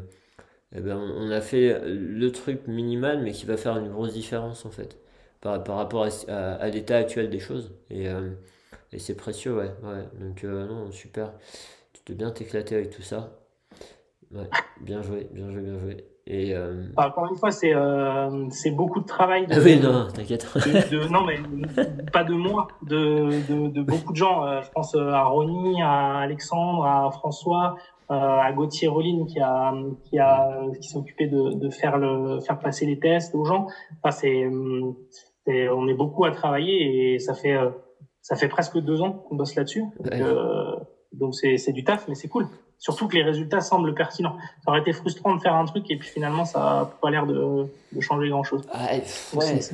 Après, après c'est toujours ces histoires de, de comment ils appellent ça, d'effet tiroir dans la science. Là. Après, même voilà, si tu as, cherché et tu vois que ça mène nulle part, bah, c'est bien de le dire, histoire qu'il n'y ait pas d'autres qui, euh, qui fassent la même démarche et qu'on perde du temps. Mais ça reste quand même une connaissance, enfin un apprentissage. Donc, euh, bon, là, effectivement, quand tu as le truc qui sort, c'est encore mieux. Et c'est ce genre de choses. Euh, pour, enfin, je, m'intéresse à différents trucs en ce moment là, et, pour euh, être vraiment performant dans un domaine, euh, il y a certaines personnes qui disent que il faut que ce domaine, bah, déjà, il nous, soit curieux de ça. même il faut qu'il nous passionne, il faut que ça nous plaise et que quand on fait ça, ça nous fasse du bien en fait. Mais il y a aussi la dimension de, il faut que ça ait un impact en dehors de nous. Et tu vois, c'est ça qui ressort dans ce que tu dis là. Cette histoire de en plus, je vois que ça peut avoir un impact. En plus, on met en place une appli. En plus, euh, on est soucieux que ça puisse être applicable, etc. Euh, et ça, c'est très très précieux. On parlait, on parlait des Rio tout à l'heure, vite fait. Euh, moi, je me rappelle une fois, j'avais eu une un patient avec un truc que j'arrivais pas à comprendre. Et je lui ai envoyé un mail, je sais plus quoi, en lui disant j'ai ce truc-là et tout. Et je me suis dit, bon, y a peut-être autre chose à faire. en fait, non, elle était super contente de me répondre parce qu'il y avait vraiment un truc très spécifique. Et je me rappelle que euh, euh, à partir du moment où je lui ai dit, bah tiens, on a mis en place les choses et maintenant il va mieux, elle était hyper contente. Elle m'a dit, mais là, t'as fait ma journée. Ou quand on dit, euh, quand je lui avais envoyé même avant un, un, message en lui disant, écoute, là, j'ai vu cette personne-là avec ça, il s'est passé ça, ça a changé vraiment le truc, ça a changé sa vie, ça a fait une grosse différence. Bah, quel bien ça lui fait de tous les efforts de recherche, de tous les sacrifices qu'il a fait, etc., de voir que ça paye, c'est énorme. C'est euh, ouais, ouais. Chouette parce qu'on voit que là, ce que tu as réussi à mettre en place, et pas tout seul, j'ai bien compris, hein, ça te permet d'aller au, bout de cette démarche. ça, c'est vraiment précieux. Et, je pense que c'est un truc qui est important peut-être pour les personnes qui s'intéressent à ces domaines-là, de ne pas perdre de vue cette dimension. Parce que du coup, voilà, je pense que ça, ça pousse à, continuer et ça fait qu'on n'est pas, on n'est pas dégoûté d'avoir passé euh, du temps et de se dire finalement euh, personne, euh, personne s'en sert. c'est ah, sûr, c'est sûr. c'est cool. C'est comme tu dis, ça fait plaisir de puis de revenir vers la clinique quoi. C'est bien de faire des trucs théoriques, mais si derrière ça sert à rien, euh, du purement fondamental et que personne s'en sert, c'est un peu c'est un peu dommage dans notre euh, thématique de dans notre champ de recherche autour de la kiné. C'est sûr. Ok, euh, faut que ça aboutisse à du concret derrière. C'est sûr. Et, et, après, parfois, on arrive à développer des choses parce qu'il y a eu du fondamental fait au départ. Oui. Et là, tu oui, il faut, les deux, mais c'est sûr que avoir le, la chance de bosser euh, entre les deux, c'est entre le fondamental et, le, le, clinique, c'est essentiel. Ouais. T'imagines euh, ceux qui sont vraiment dans le fondamental, là, le jour où ils ont un retour concret de ce que ça a pu finir par apporter, ça doit leur faire un bien pas possible aussi. Je sais même pas s'ils y arrivent, pauvres. Parce que ça arrive souvent, mais effectivement, euh, ils doivent être contents un peu de, de voir l'aboutissement de, de trucs très, très théoriques et éloignés. Si, si tu as la chance de voir euh, concrètement ce que ça donne, c'est ah, c'est une, vraie, euh, une vraie motivation. Le congrès, justement, dont je, parlais tout à l'heure, à Oxford, là, l'USTS, là, il y avait, je crois, il y avait quasiment la moitié des présentations, c'était du pur fondamental. Euh, bah, moi, j'avais pas fait trop de trucs en anglais à l'époque. je, te promets, il y a des trucs pour fallait quand même avec des, oh des trucs de molécules, de machin je, faisais tout pour m'accrocher, je suis ressorti, j'étais explosé. Mais, euh, mais bon, mais il y avait les deux. Et du coup, ben, là aussi, c'était une manière aussi de créer un pont, des discussions, des échanges et de faire avancer. Ouais, exactement. Exactement. Et c'est vrai que si tu vas sur du, des, des, tout ce qui est modèle, euh, trucs comme ça, j'imagine que tu parles du tendon, hein, il y a, il y a des études sur le modèle tendineux, les machins. Euh, c'est vachement intéressant. Ça part, il y a beaucoup de choses qui partent de là, mais nous, euh, mm. quand tu es en face d'un patient, euh, qu'est-ce que tu fais de ça ah Ouais, puis là, quand il te parle. Tu te doutes que ça va, ça va aboutir dans quelques années à des trucs, mais il faut avoir le, le côté patient, c'est le cas de le dire, le côté patient d'avoir des résultats sur du fondamental, ça, ça, traîne un peu des. Tu parles des analyses génétiques avec des allèles de machin de bidule. Euh, au bout d'un moment, tu te dis, oh, qu'est-ce que c'est que ce délire Mais bon, mais ouais, mais il y a des gens à qui ça plaît, donc euh, tant mieux, il faut, il faut. Ok. Bon, ben top, en tout cas, euh, je pense qu'on a, on a fait un bon tour de, de, ton, de ton outil là. comme tu as dit, hein, facile à utiliser. En fait, par rapport au test, clairement, il faut pouvoir mettre euh, deux repères par terre, euh, deux lignes par terre à, 30 cm d'écart, il me semble, hein, pour euh, le test de saut. Hein. il faut pouvoir mettre une bande en avant et deux bandes en arrière en forme un peu d'étoile pour pouvoir faire l'autre test et, et avoir deux cônes ou deux repères pour pouvoir faire le, test de saut en 8. il me semble, et deux repères, ils sont à combien de distance? Il y a 5 mètres. 5 mètres, voilà. Donc comme ça, ça peut vraiment donner des repères d'un point de vue pratique dans votre, dans votre cabinet. Si vous êtes quoi, coller des bandes par terre, euh, eh ben, voilà, ça, ça suffit pour réaliser ce test-là. Et, euh, et, après avec l'appli et tout ça. Et, ouais, si par rapport à l'appli, est-ce que, est-ce que vous avez été vicieux au point, bah, bon, ça je sais pas d'un point de vue applicabilité, etc., mais au point de, d'essayer de récupérer de la donnée pour analyser ou pas? Je suis sûr que vous y avez pensé. Oui, oui l'idée c'est de pouvoir euh, récupérer des données qui sont évidemment euh, anonymes. Euh, Bien sûr. On n'aura pas d'infos sur le, sur le patient, mais, mais à la fin des, des questions, il est demandé aux, aux praticiens de, de, demander au patient est-ce que la personne elle a repris le sport? Donc en fait on sait on sait euh, quand est-ce qu'elle s'est fait l'entorse, puisqu'elle elle rentre euh, la date de l'entorse. On sait euh, quel mécanisme c'était, quel sport, etc., etc. Et puis à la fin, on demande aux praticiens est-ce que votre patient il a déjà repris? Parce qu'en fait, ce que je te disais tout à l'heure, c'est que il y a à peu près 80% des gens qui, dans la semaine qui suivent, ils ont repris, euh, je pense, quelqu'un qui fait du trail ou de la course à pied. Euh, une semaine après son entorse, il y en a 80% qui ont déjà repris la course à pied. Donc en fait, on demande au patient, enfin au kiné, de rentrer la date du test. Donc on sait à quelle, quelle date il a fait le test, donc quel est l'écart avec la date de blessure. Et ensuite, on lui dit, est-ce que votre patient, il a déjà repris? Et est-ce que c'est non? Est-ce que c'est oui, mais à un niveau plus faible? Donc euh, il est soit à l'entraînement, soit il fait ça pour lui. Voilà, il n'y a pas de phase de compétition, si c'est un compétiteur. Ou oui, il a repris au niveau d'avant. Et donc on pourra. L'idée, c'est d'ensuite récupérer euh, une grosse cohorte et de pouvoir dire attention à chaque fois qu'ils ont repris euh, à telle période, ils étaient en dessous et voilà, il y a, plein d'autres questions qui apparaissent derrière. Mais évidemment, ce sera anonymisé. On est coincé, enfin coincé, cadré c'est le bon terme, je parle de tout ce qui est RGPD, tous ces trucs-là. Mais ouais, l'idée, c'est d'aller pouvoir utiliser cet outil. Euh, et ça, c'est l'idée de, de Ronnie Lopez, le chirurgien, de pouvoir utiliser cet outil comme, euh, comme une grosse banque de données derrière euh, de, de, de, gros scores. Quoi. Bah, ça, ça a du sens hein, pour faire avancer les choses. Et puis, de toute façon, c'est du c'est du win-win dans tous les sens. C'est faciliter la, la prise en soin pour les confrères et consoeurs, c'est améliorer la qualité des soins pour les patients, c'est récupérer des données pour encore avancer sur le sujet et faire que ça soit encore mieux après pour tout le monde. Donc, euh, tout ça, tout ça c'est vertueux. Après, bien sûr, il y a des contraintes RGPD, etc., protection des données, qui sont là pour cadrer le truc et que ça se parte pas dans des sens problématiques. Donc, c'est des contraintes quand on y fait face parce que voilà, c'est pas facile de, de pouvoir rester dans les clous, mais mais c'est important, c'est comme une communauté d'éthique, enfin tout ça c'est. C'est un peu douloureux, mais, mais c'est pour la bonne cause. Donc, euh, ok. Bah, Il n'y a pas de qui. Surtout sur des trucs comme ça où tu récupérerais euh, les noms des patients, les trucs. Euh, là, on est en plein dans. On est en plein dans les questions anonymes de consentement, de choses comme ça. Donc, donc l'idée, c'est de pouvoir avoir un truc propre derrière. Bien sûr. Et, et du coup, l'application, elle sera accessible comment? Sur les sur les sur les stores, sur l'App Store, et elle est sur iOS et Android. Euh, je pense que ça devrait vraiment pas tarder parce que euh, parce que tout est tout est validé. On a refait les checks il y a pas longtemps, donc je pense qu'à la rentrée 2000, euh, enfin septembre septembre 2023 ou plus tard, je pense que ce sera, sera bon. Ah ouais, vite alors, ouais. Bah écoute, t'hésites pas, enfin, on surveillera un peu les réseaux, mais t'hésites pas à passer le message qu'on puisse le relayer aussi. Hein. Ouais, ouais, avec plaisir. Avec plaisir. Et l'idée, c'est que les gens s'en servent et qu'ils fassent remonter des, des critiques, des questions, des... ce que tu disais là sur euh, un des critères, c'était euh, par exemple au début, on se demandait si on rentrait des tests euh, type sprint avec changement de direction et tout, puis on s'est dit en fait ça, il y a il y a peut-être un kiné sur 10 qui va pouvoir le faire, il a aucun médecin aura la place pour le faire. Donc en fait, on ne rentre pas dedans et, et ça faisait partie des choix. On aurait pu aussi, mais un, ça aurait pris plus de temps et puis hmm. plus de place. Donc finalement. Euh... Ouais.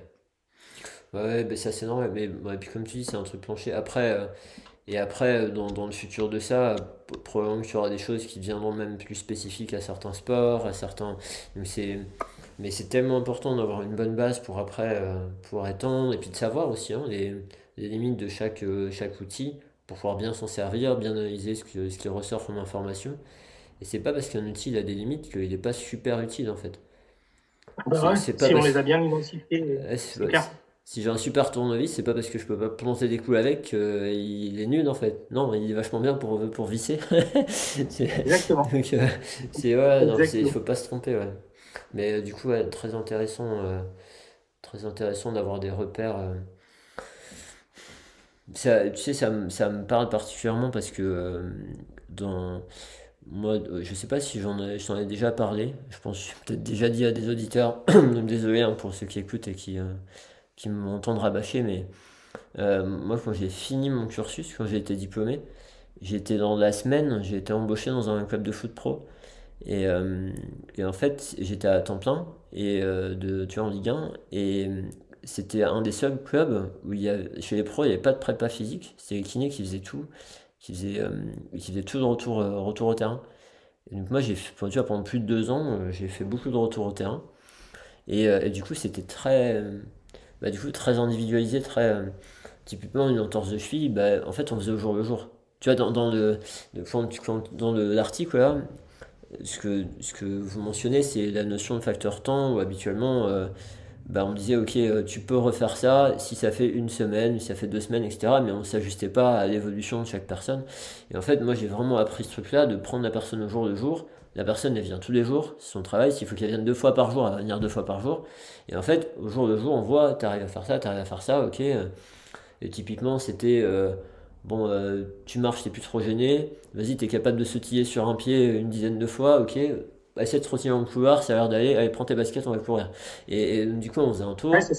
On faisait un tour, on, je sais pas, 10-15 minutes, on s'arrêtait, on essayait de voir qu'est-ce que tu as senti, comment ça s'est passé, comment ça répond après. Le lendemain ou l'après-midi, il revient, euh, à quoi ça ressemble. Et puis on avançait comme ça, tu vois. Et, et, après, c'était euh, courir. Euh, alors ça dépendait du temps d'arrêt, parce que parfois il fallait refaire de la prépa physique, mais, mais c'était courir plus vite, plus loin, plus...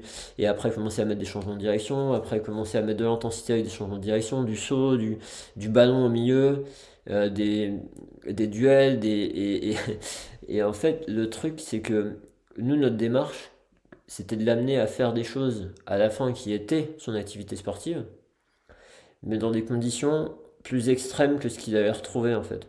C'est-à-dire que les, les joueurs, on les rinçait et, euh, et on se mettait en duel avec eux moi, moi j'ai mis des petits ponts à des joueurs pros internationaux, tout ce qu'on veut, parce qu'ils étaient défoncés.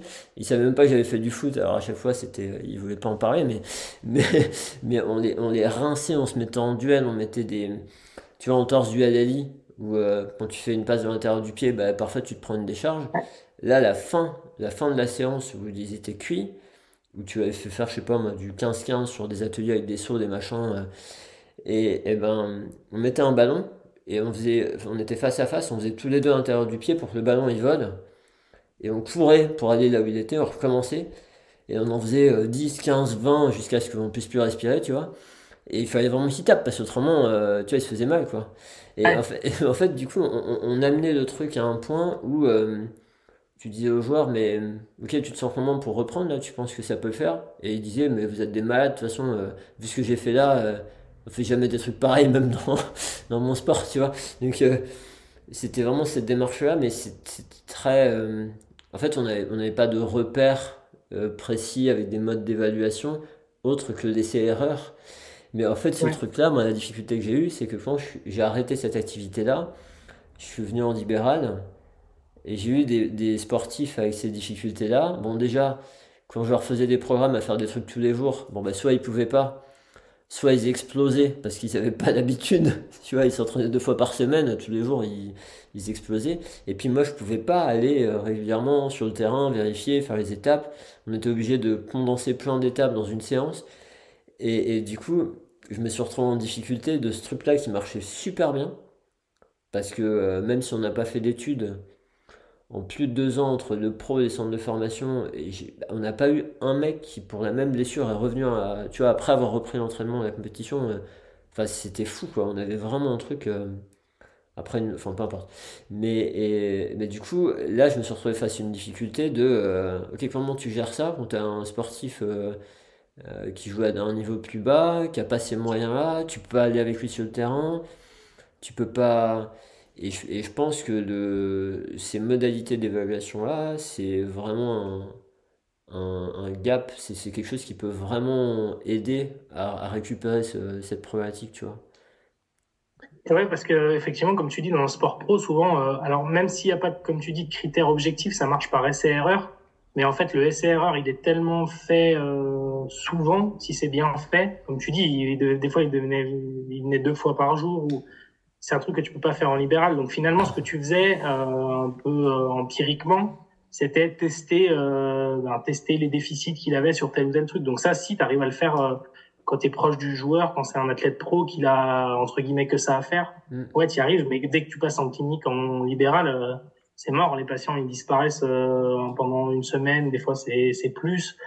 T'as pas de retour, tu sais pas ce qu'ils font. Ils ont ils sont retournés dans leur club, ils ont l'entraîneur qui leur a dit de faire autre chose. Enfin, c'est pour ça qu'on n'a on n'a pas d'outils euh, vraiment objectifs pour mesurer des choses et, et c'est une des grosses raisons avec cette reprise trop précoce euh, de la plupart des, des, gens blessés. Encore une fois, dans, là où c'est des pros, bah, souvent ça, on a moins ce problème-là quand même. Mais mais euh, mais dans la, chez 90% des, des patients qui se sont fait une entorse de cheville, la gestion de la reprise de l'activité sportive, c'est une cata quoi. Ouais, ouais c'est vrai que c'est c'est un truc aussi où j'avais été surpris. Moi, euh, j'ai vu une tendinopathie d'Achille.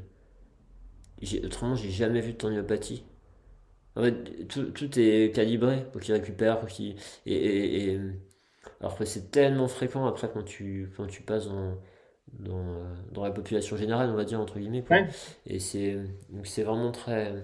Et, et après, bon, après, ça pose la question parfois de c'est un peu différent, mais, mais ça pose la question parfois de, tu vois, si euh, le, la personne qui fait des enseignements euh, sur les tendinopathies, c'est une personne qui bosse dans le niveau et qui en voit quasiment jamais.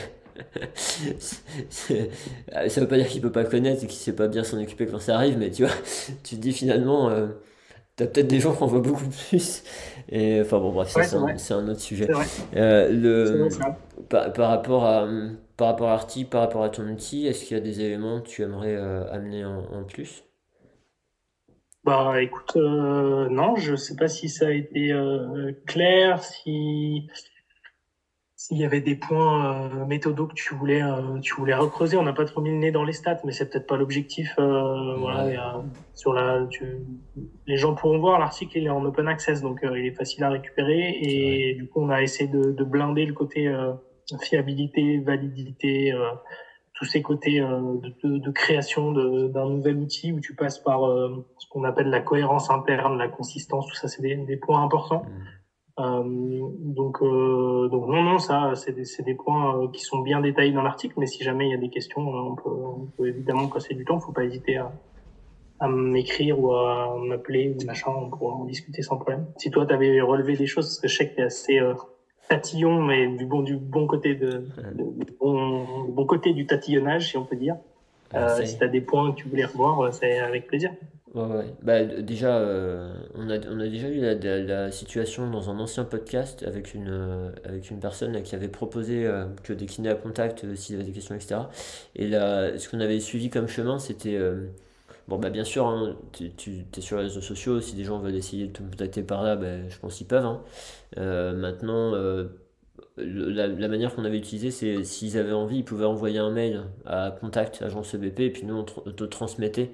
Comme ça, on ne transmet pas forcément ton mail à tout le monde. Enfin, ça dépend comment tu préfères faire, mais ça, ça peut être une façon de faire, même si euh, vous avez des questions un, peu spécifiques, on, pourra, on pourra transmettre. Euh, et après, oui, oui, bah, je te, je te, je te l'évoquais euh, rapidement déjà, mais il y a cette histoire, et puis ça peut faire un lien pour des personnes par rapport à un, podcast qu'on a eu récemment sur le croisé antérieur. Euh, ces, études qualitatives en fait qui faisaient ressortir la dimension sociale pour les patients. Et, euh, du coup, cette histoire de, euh, ben, dans, le, le, le, questionnaire que vous avez conçu, dans le code Go, il y a vraiment l'aspect déficit je sais pas comment on peut dire musculo-squelettique, enfin bio, on va dire. Si on est sur du bio-psychosocial, en fait, il y a vraiment le bio, il y a le psy, le psycho avec euh, euh, le, questionnaire rempli par les patients que vous avez euh, réussi à adapter là, enfin, vous avez développé à partir de celui qui existait pour le croise antérieur justement, et la dimension sociale. Et en fait, c'est vrai que dans, dans cette étude sur la rééducation, croisée antérieure, post-opératoire, vécu des patients, etc., ben, il y a des dimensions qui sortaient comme euh, l'influence de, l'entourage. Euh, c'était notamment aussi sur euh, la, la confiance dans la capacité à pouvoir reprendre l'activité. Donc c'est assez proche quand même. Hein. Enfin, c'est proche. Et, donc, c'est ces notions sociales, tu vois, peut-être. Alors, là, j'interprète, je suis peut-être pas gentil, mais peut-être que les experts dans l'étude Delphi ils n'ont pas trop une fibre euh, biopsychosociale. Et en plus, quand on parle de biopsychosocial, souvent on pense au psycho, mais le social, on ne sait plus trop où il est, ou ne sait pas trop comment faire, etc. Peut-être que ça fait partie des choses qui ne ressortent pas habituellement, mais tu vois, dans, ces études qualitatives, quand on sonde des patients, ben, ça ressort. Et donc, du coup, ben, on en parlait vite fait avant de, avant de démarrer l'enregistrement. Cette notion, alors là, on a bien compris, hein, l'outil, il est fait pour répondre à certaines questions euh, dans une certaine mesure. Et du coup, ça remet pas du tout en cause l'intérêt de cet outil-là, hein, clairement pas.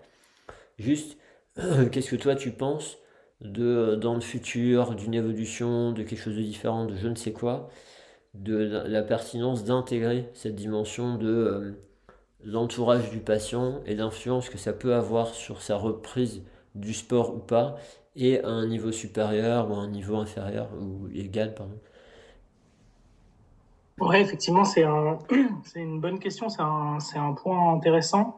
Euh, donc il y a bien le côté bio avec les tests fonctionnels, il y a le côté psycho avec le ALRRSI et puis le côté euh, après, on va dire appréhension euh, ressenti fonctionnel par le par le FAM et le côté social, il, il existe, hein, il est bien détaillé dans dans le, le modèle de l'instabilité chronique de cheville, dans le gros modèle de d'Hertel en 2019, là, il y a toute un, une partie sur la droite qui est en lien avec les aspects sociaux. Ouais. Et là, il y a, euh, est-ce que c'est euh, lié à un accident de travail? Est-ce que euh, est-ce que le patient il est entouré Et puis il y a même ce qu'on disait l'accès aux soins, parce que c'est un modèle américain. Alors nous on a un peu moins ce problème, mais est-ce que le patient il a accès aux soins? Donc tout ça, euh, c'est assez, assez euh, défini et assez euh, cadré dans, dans l'instabilité chronique de cheville. Alors la plupart des experts, en tout cas des auteurs, pas forcément des experts qui étaient dans le consensus, mais des auteurs euh, du, du, papier de, de, Michel Smith, là, du PASS, sont des gens qui connaissent extrêmement bien ce modèle avec la partie sociale. Euh, pourquoi est-ce qu'ils l'ont pas mis dedans? C'est une bonne question. Il faudrait que je, je re-relise parce qu'il y a toutes les annexes. D'ailleurs, vous pouvez y avoir accès dans le BJSM. Il y a toutes les annexes où euh, pourquoi tel item n'est pas retenu, etc., etc. Mmh. Euh, à mon avis, c'est important, notamment le, le, soutien, la motivation. On parlait de motivation du, du sportif ou du patient à reprendre. Euh, le fait qu'il soit entouré de, de, sa famille, de ses amis pour la reprise, euh, la pression qui lui est mise euh, par le staff technique ou éventuellement même le staff médical, les dirigeants d'un club si on est sur des, des structures un peu plus compétitives. Je pense que ça fait évidemment partie des, des critères qui vont nous permettre d'aller plus vite ou de récupérer mieux ou de reprendre un meilleur niveau. Euh, c'est certainement quelque chose qu'il faudrait rentrer. Euh, je ne sais pas s'il y a des... Là, on sort un peu de mon domaine de compétences, mais euh, je ne sais pas s'il y a des questionnaires qui permettent d'évaluer ça. Euh, je rejette un œil, notamment spécifiquement sur la cheville. En tout cas, je sais pas, probablement, mais, mais je sais pas. Euh, en tout cas, c'est un élément qui, qui peut être à prendre en compte, euh, pas forcément pour le mettre dans le score, quoique, mais en tout cas à poser comme question à côté et, et, voir si, euh, et ben si ça change quelque chose. Est-ce que la personne, elle est, ne serait-ce que est-ce que c'est un sport individuel ou est-ce que c'est un sport co par exemple? Est-ce qu'il y a la motivation de retrouver le collectif ou euh, il n'y a pas de motivation de collectif parce que c'est un sport individuel? Ça fait partie aussi des côtés, des côtés euh, sociaux. Alors c'est social et sportif ici, mais oui, oui, si, si. Euh, je, je, pense que c'est des points qu'il faut qu'il faut creuser, qu'ils le sont évidemment pas assez encore parce que là encore on mélange des champs euh, il n'y avait pas beaucoup l'habitude de travailler ensemble il y a quelques années. Mais je pense que c'est un, point qu'il faut, qu'il faut évidemment creuser. Et il y a de grandes chances, effectivement, qu'un patient qui soit entouré, euh, motivé, euh, sans que ce soit une extrême pression, ça fonctionne mieux. Et, et après, on arrive sur le, le risque de récidive. À l'inverse, quelqu'un qui est sous pression, qui est mis euh, à contribution trop tôt par, euh, des fois, ça peut être les parents, ça peut être, ça peut être l'entourage du club, les, qui fait que bah on leur dit faut que tu reprennes, faut que tu reprennes, euh, t'as plus de mal, vas-y tu peux jouer. Euh, forcément on, va à l'encontre de tout ce qu'on sait. Donc probablement que ces aspects-là ils jouent euh, clairement et dans le niveau de reprise et dans le risque de, de reblessure. Mais c'est quelque chose qui est à mon sens pas assez discuté sur la cheville en tout cas. Bien qu'on sait, on sait que sur le modèle de l'entorse de cheville il y a ce, il y a ce problématique psych, pas psycho mais sociale. Ouais. Et, et probablement en fait des, que des des dimensions là-dedans, il peut y en avoir de très très nombreuses. Tu vois, tu donnais plein d'exemples. Euh, il peut y avoir la personne aussi qui a peur de perdre sa place, son poste, et euh, de se faire remplacer. Du coup, il faut qu'il revienne, parce qu'autrement, il y en a un qui va lui prendre. Et, ou, euh, je pense à des centres de formation, des jeunes qui se mettent une pression pas possible. la famille est pas, mal, pas là. Enfin, il y, a vraiment plein plein de dimensions. Et, probablement que cliniquement, peut-être des, petites propositions qui peuvent être faites même si on n'a pas euh, une grosse base d'un point de vue scientifique, ce serait de, bah, de questionner la personne un peu sur ces dimensions-là et, peut-être soit, soit, dès le départ, soit par défaut en fonction de à quel point on se sent à l'aise pour le faire, en fonction de à quel point on se sent à l'aise d'aborder des sujets sur lesquels on n'aura pas forcément d'impact, parce que ça c'est un gros problème aussi, euh, enfin c'est une grosse difficulté que je rencontre souvent en formation, des, euh, des confrères et des consoeurs qui vont dire ben oui mais ça pourquoi je poserai la question? De toute façon je peux rien y faire. Bon il euh, y, a, y, a, plein de raisons qui peuvent faire que ça peut être intéressant de valider pour un thérapeutique de d'aider la personne à comprendre que c'est un, c'est une dimension. Et, euh, et là ce que je me disais par exemple c'est tu vois si tu as un, un score vraiment très haut au top tu dis mais et la personne n'arrive pas à reprendre il y a des difficultés tu comprends pas bah, peut-être que d'aborder ces sujets-là, ça va vous aider à comprendre. Et peut-être que euh, du coup, vous allez arrêter de vous acharner sur des trucs. vous allez arrêter. Vous ne prendrez pas le risque de vous acharner sur des trucs euh, où vous y êtes déjà, en fait. Euh, vous n'allez pas vous dire, ben mince, je suis nul, je comprends rien, j'arrive pas à faire mon travail. Non. Et, peut-être que d'aider la personne à réaliser cette dimension-là, ça peut, elle, lui faire mieux comprendre et apaiser le problème. Enfin, diminuer suffisamment pour que ça avance peut-être que ça peut lui permettre de choisir euh, et d'être plus en paix avec le fait que ben non, elle veut pas reprendre parce que finalement cet environnement-là, euh, cet entraîneur-là, c'est pas possible quoi. elle a beau être douée, etc., elle veut pas vivre ça, j'en sais rien, mais peut-être que euh, le fait d'aborder le truc là, ça va lui permettre d'avoir une discussion avec sa famille. Enfin, et, oui, nous, on peut rien là-dedans, mais d'avoir, d'amener ce sujet-là, ça peut soit permettre de mieux comprendre, valider, et parfois débloquer des trucs. Et, euh, voilà. Et, et, à partir de là, c'est pas, tu vois, moi ce que je me dis, c'est que c'est pas forcément un problème que ce soit pas dans un questionnaire ou autre à partir du moment où on, se sent à l'aise pour poser ces questions-là, aborder ces sujets-là et naviguer dans ces discussions en fait. Ouais, très, très clairement. Et, et euh, alors le, le, côté euh, social, il, est, il est évoqué dans le retour au sport dans le papier de, de Claire Arden en 2016. Et plus spécifiquement sur la cheville, c'est un point qui est beaucoup discuté par, par Bruno Tassignon dans son papier de, de 2019 dans SportsMed. Sa revue systématique où en fait il dit bah il y a rien. Et donc il bah c'est le premier en fait à dire qu'il faudrait aller par là un peu par là par là. Et il y a tout un paragraphe sur le côté euh, social. Euh, le support voilà ça ça il l'aborde euh, en disant il faut poser ce genre de questions exactement ce que ce que tu dis là donc il y a il y a quelques références me semble-t-il je connais pas par cœur mais il, appuie ça sur euh, sur des travaux euh, qui sont pas forcément spécifiques à la cheville encore une fois je suis pas sûr qu'il y ait vraiment quelque chose sur la cheville directement mais mais euh, comme tu dis, c'est des choses qu'il faut poser, c'est des questions qu'il faut aborder avec le patient. Et, euh, et ceux qui veulent euh, savoir un peu plus là-dessus, allez voir, allez voir cet article, il le détaille, il le détaille bien. Donc effectivement, c'est c'est un élément qui est complémentaire, mais encore une fois, la, prise de décision du retour au sport, elle peut pas se résumer que que à l'oncle go ou que au ressenti du patient. C'est vraiment multifactoriel. D'ailleurs, c'est une étape qui est longue on va vraiment dans un continuum avec des phases euh, hautes, des phases basses où le patient, on avait l'impression que ça allait bien, puis finalement ça va pas. Euh, on est plusieurs à prendre la décision. C'est pas que la personne qui fait passer dans le colbo qui doit prendre cette décision. C'est pas que l'entraîneur. C'est pas que l'athlète non plus d'ailleurs. Mmh. Euh, c'est vraiment euh, et c'est assez bien expliqué dans cet article.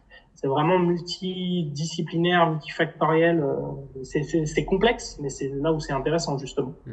Il y a à la fois de l'objectif, du subjectif, du ressenti, de la de l'entourage, comme tu dis, euh, des compétences qui sont de l'ordre plutôt médical, d'autres qui sont de l'ordre plutôt technique, performance, etc., etc. Et, et c'est c'est un, un processus le retour au sport qui est assez euh, long, complexe et donc intéressant. Bien sûr. Et ouais. du coup, bah, pour euh, pour résumer, ce qu'on pourrait dire, c'est que votre votre outil là, euh, en fait, c'est un, un, moyen super intéressant d'évaluer une des dimensions, euh, plusieurs des dimensions qui sont vraiment clés dans euh, le retour au sport ou le, oui, le retour au sport, retour à l'activité physique suite à une entorse de cheville et, et qu'il y a d'autres dimensions qui peuvent être pertinentes. Voilà. Et, ça. et comme ça, voilà, qu'on puisse vraiment s'emparer des, des, choses et pas. Ça, tu vois, ça, ça rejoint le la quête de la recette, enfin la recette magique euh, qui résout tout. et où euh, même s'il y a un peu de bien et qu'il manque des choses, au lieu de s'appuyer sur ce qu'il y a, on va chercher un autre truc pour euh, avoir un autre truc qui va tout avoir. Non, non, bah, déjà on garde tout ce que ça a de bien. Et puis après, si on veut compléter avec d'autres choses, super, mais bien, bien garder ce qui est super intéressant, c'est trop dommage de jeter le bébé avec l'eau du bain, c'est ça l'expression, je crois. Donc, donc ouais, à nouveau, hein, merci. Enfin, merci pour la démarche et tout. Je pense que tu dois bien kiffer. Et euh, vraiment intéressant, vraiment intéressant tout ça et, discuter avec toi. Je ne sais pas si tu as, euh, envie de, de partager un, dernier truc, ou euh, soit en lien avec ça, ou en lien avec ce que tu fais, ou, même d'autres projets que tu pourrais avoir prochainement, enfin des, des, trucs que tu auras envie de, à la limite de promouvoir un peu si tu veux. Si t'es pas prévenu, d'habitude je, je, dis à, mon invité en début d'enregistrement, si tu veux, à la fin, je pose cette question-là, j'ai oublié de te le dire. Donc, euh, je, je sais pas. Non, ben, le, les, la suite, là, c'est de se concentrer sur euh, l'histoire des, des, données de récidive, voir un petit peu ce que ça donne, et puis, euh, et puis euh, c'est euh, au maximum d'échanger, de communiquer avec des gens qui, qui font face à ce genre de, de problématiques. Donc, si vous avez des, des questions, des vraiment des remarques, des pistes en disant bah nous on a essayé de mettre ça en place, ça a l'air d'être pas trop mal. C'est maintenant la chose qui me semble importante, c'est de, de, de, vulgariser, de faire descendre un peu ce qu'on a à côté scientifique. Mais si on fait que descendre, bah ça marche pas parce qu'il y a, y a aussi beaucoup de chances qui remontent du terrain. Finalement, la base, moi, mon activité de base, elle est clinique et ces questions-là, je me les suis posées euh, grâce ou à cause, j'en sais rien, de mes dix ans de, de pratique clinique. Et, et donc, euh, je suis pas tout seul à avoir fait ça. Donc, l'idée, c'est de vraiment faire euh, communiquer ces deux ces deux mondes qui communiquent à mon avis pas assez encore bien. Et, et donc l'idée c'est vraiment d'aller euh, d'aller euh, échanger avec les gens. Donc euh, on a ces, ces projets-là, on est parti sur un, une chose, mais on est certain qu'elle n'est pas encore 100% aboutie. Donc on est vraiment sur sur cette démarche de communication, de généralisation. C'est pour ça qu'on a développé l'appli, c'est que les gens s'en servent, fassent des retours constructifs. C'est bien, c'est pas bien, il faudrait aller là-dedans, tout ça c'est vraiment euh, ben maintenant c'est transmettre, essayer de tester ça et puis de l'améliorer euh, par les connaissances et les retours qu'on a et par les discussions. Donc euh, donc n'hésitez pas s'il y a des, choses, des, trucs, c'est on est hyper ouvert à la discussion. C'est bien le c'est bien le principe normalement de la démarche scientifique. Les gens fermés sur leurs principes, c'est plutôt pas bon signe. Ouais, c'est plutôt dommage. Donc effectivement, bah, ouais. Nous, on, on, se fera un plaisir de relayer ce qu'on peut relayer par rapport à tout ça. Et euh, ouais, et vraiment, vraiment aussi chouette de voir que ce genre de, de truc se développe en, France aussi. Euh, ouais, par, par, des, par des confrères et des consoeurs français, françaises. Euh, ouais, on a, on a beaucoup la démarche, nous, initialement à l'agence EBP, de, de succès qu'on a au départ, c'est surtout avec des intervenants étrangers qui publient beaucoup, qui, mais, mais là, on voit vraiment qu'en France, on commence à avoir, euh, bon, depuis un certain temps, mais de plus en plus de, personnes qui euh, arrivent à faire ces choses-là, et ça va faire grossir. Donc, euh, ouais, ouais, il n'y a, y a pas de raison. On a des, des, belles ressources aussi, et des personnes super motivées, etc. Donc, de, voir qu'il y a des, des pionniers qui ont pu rendre ça possible et qu'il y a des gens qui s'engouffrent dans ces, ces choses-là. Ça demande beaucoup d'efforts, hein, c'est pas c'est pas anodin. Hein. Enfin, c'est, c'est un peu plus compliqué que euh, d'aller à, la, CPM pour avoir ses CPS. Mais euh, être s'installer en libéral, enfin, quoique maintenant, malheureusement, euh, non, ouais, ça, on va pas faire de politique, mais on va pas pouvoir s'installer comme on veut tout le temps. Enfin, voilà. Mais, mais, mais bon, c'est, ça, ça c'est chouette. Ouais. En tout cas, ouais, bah écoute, merci, merci à nouveau pour l'échange bien, bien curieux de comment ça va évoluer, hein, de voir, avec plaisir. Et puis, euh, ouais, euh, ceux qui veulent euh, aller vers cette démarche, euh, cette, cette, démarche scientifique, c'est vrai qu'il y, y a, de plus en plus de, de gens motivés pour, pour pousser, pour aller s'intéresser à ces questions-là et sortir entre guillemets un peu du cabinet, même si c'est pas physiquement, mais en tout cas se poser des, des questions, lire, creuser N'hésitez pas, c'est il y a plein de choses intéressantes à aller faire. Euh, c'est pas toujours facile, mais c'est pas non plus euh, impossible. Euh, donc euh, voilà, il y a, il y a de plus en plus de Français euh, qui, qui, le font et ça ça marche. Et on n'est pas plus mauvais que les autres, je pense. avec avec plaisir là encore pour en discuter. Merci encore pour l'invitation. Bah merci à toi Brice. Je te dis à, à bientôt du coup. Ouais, salut. Salut. salut.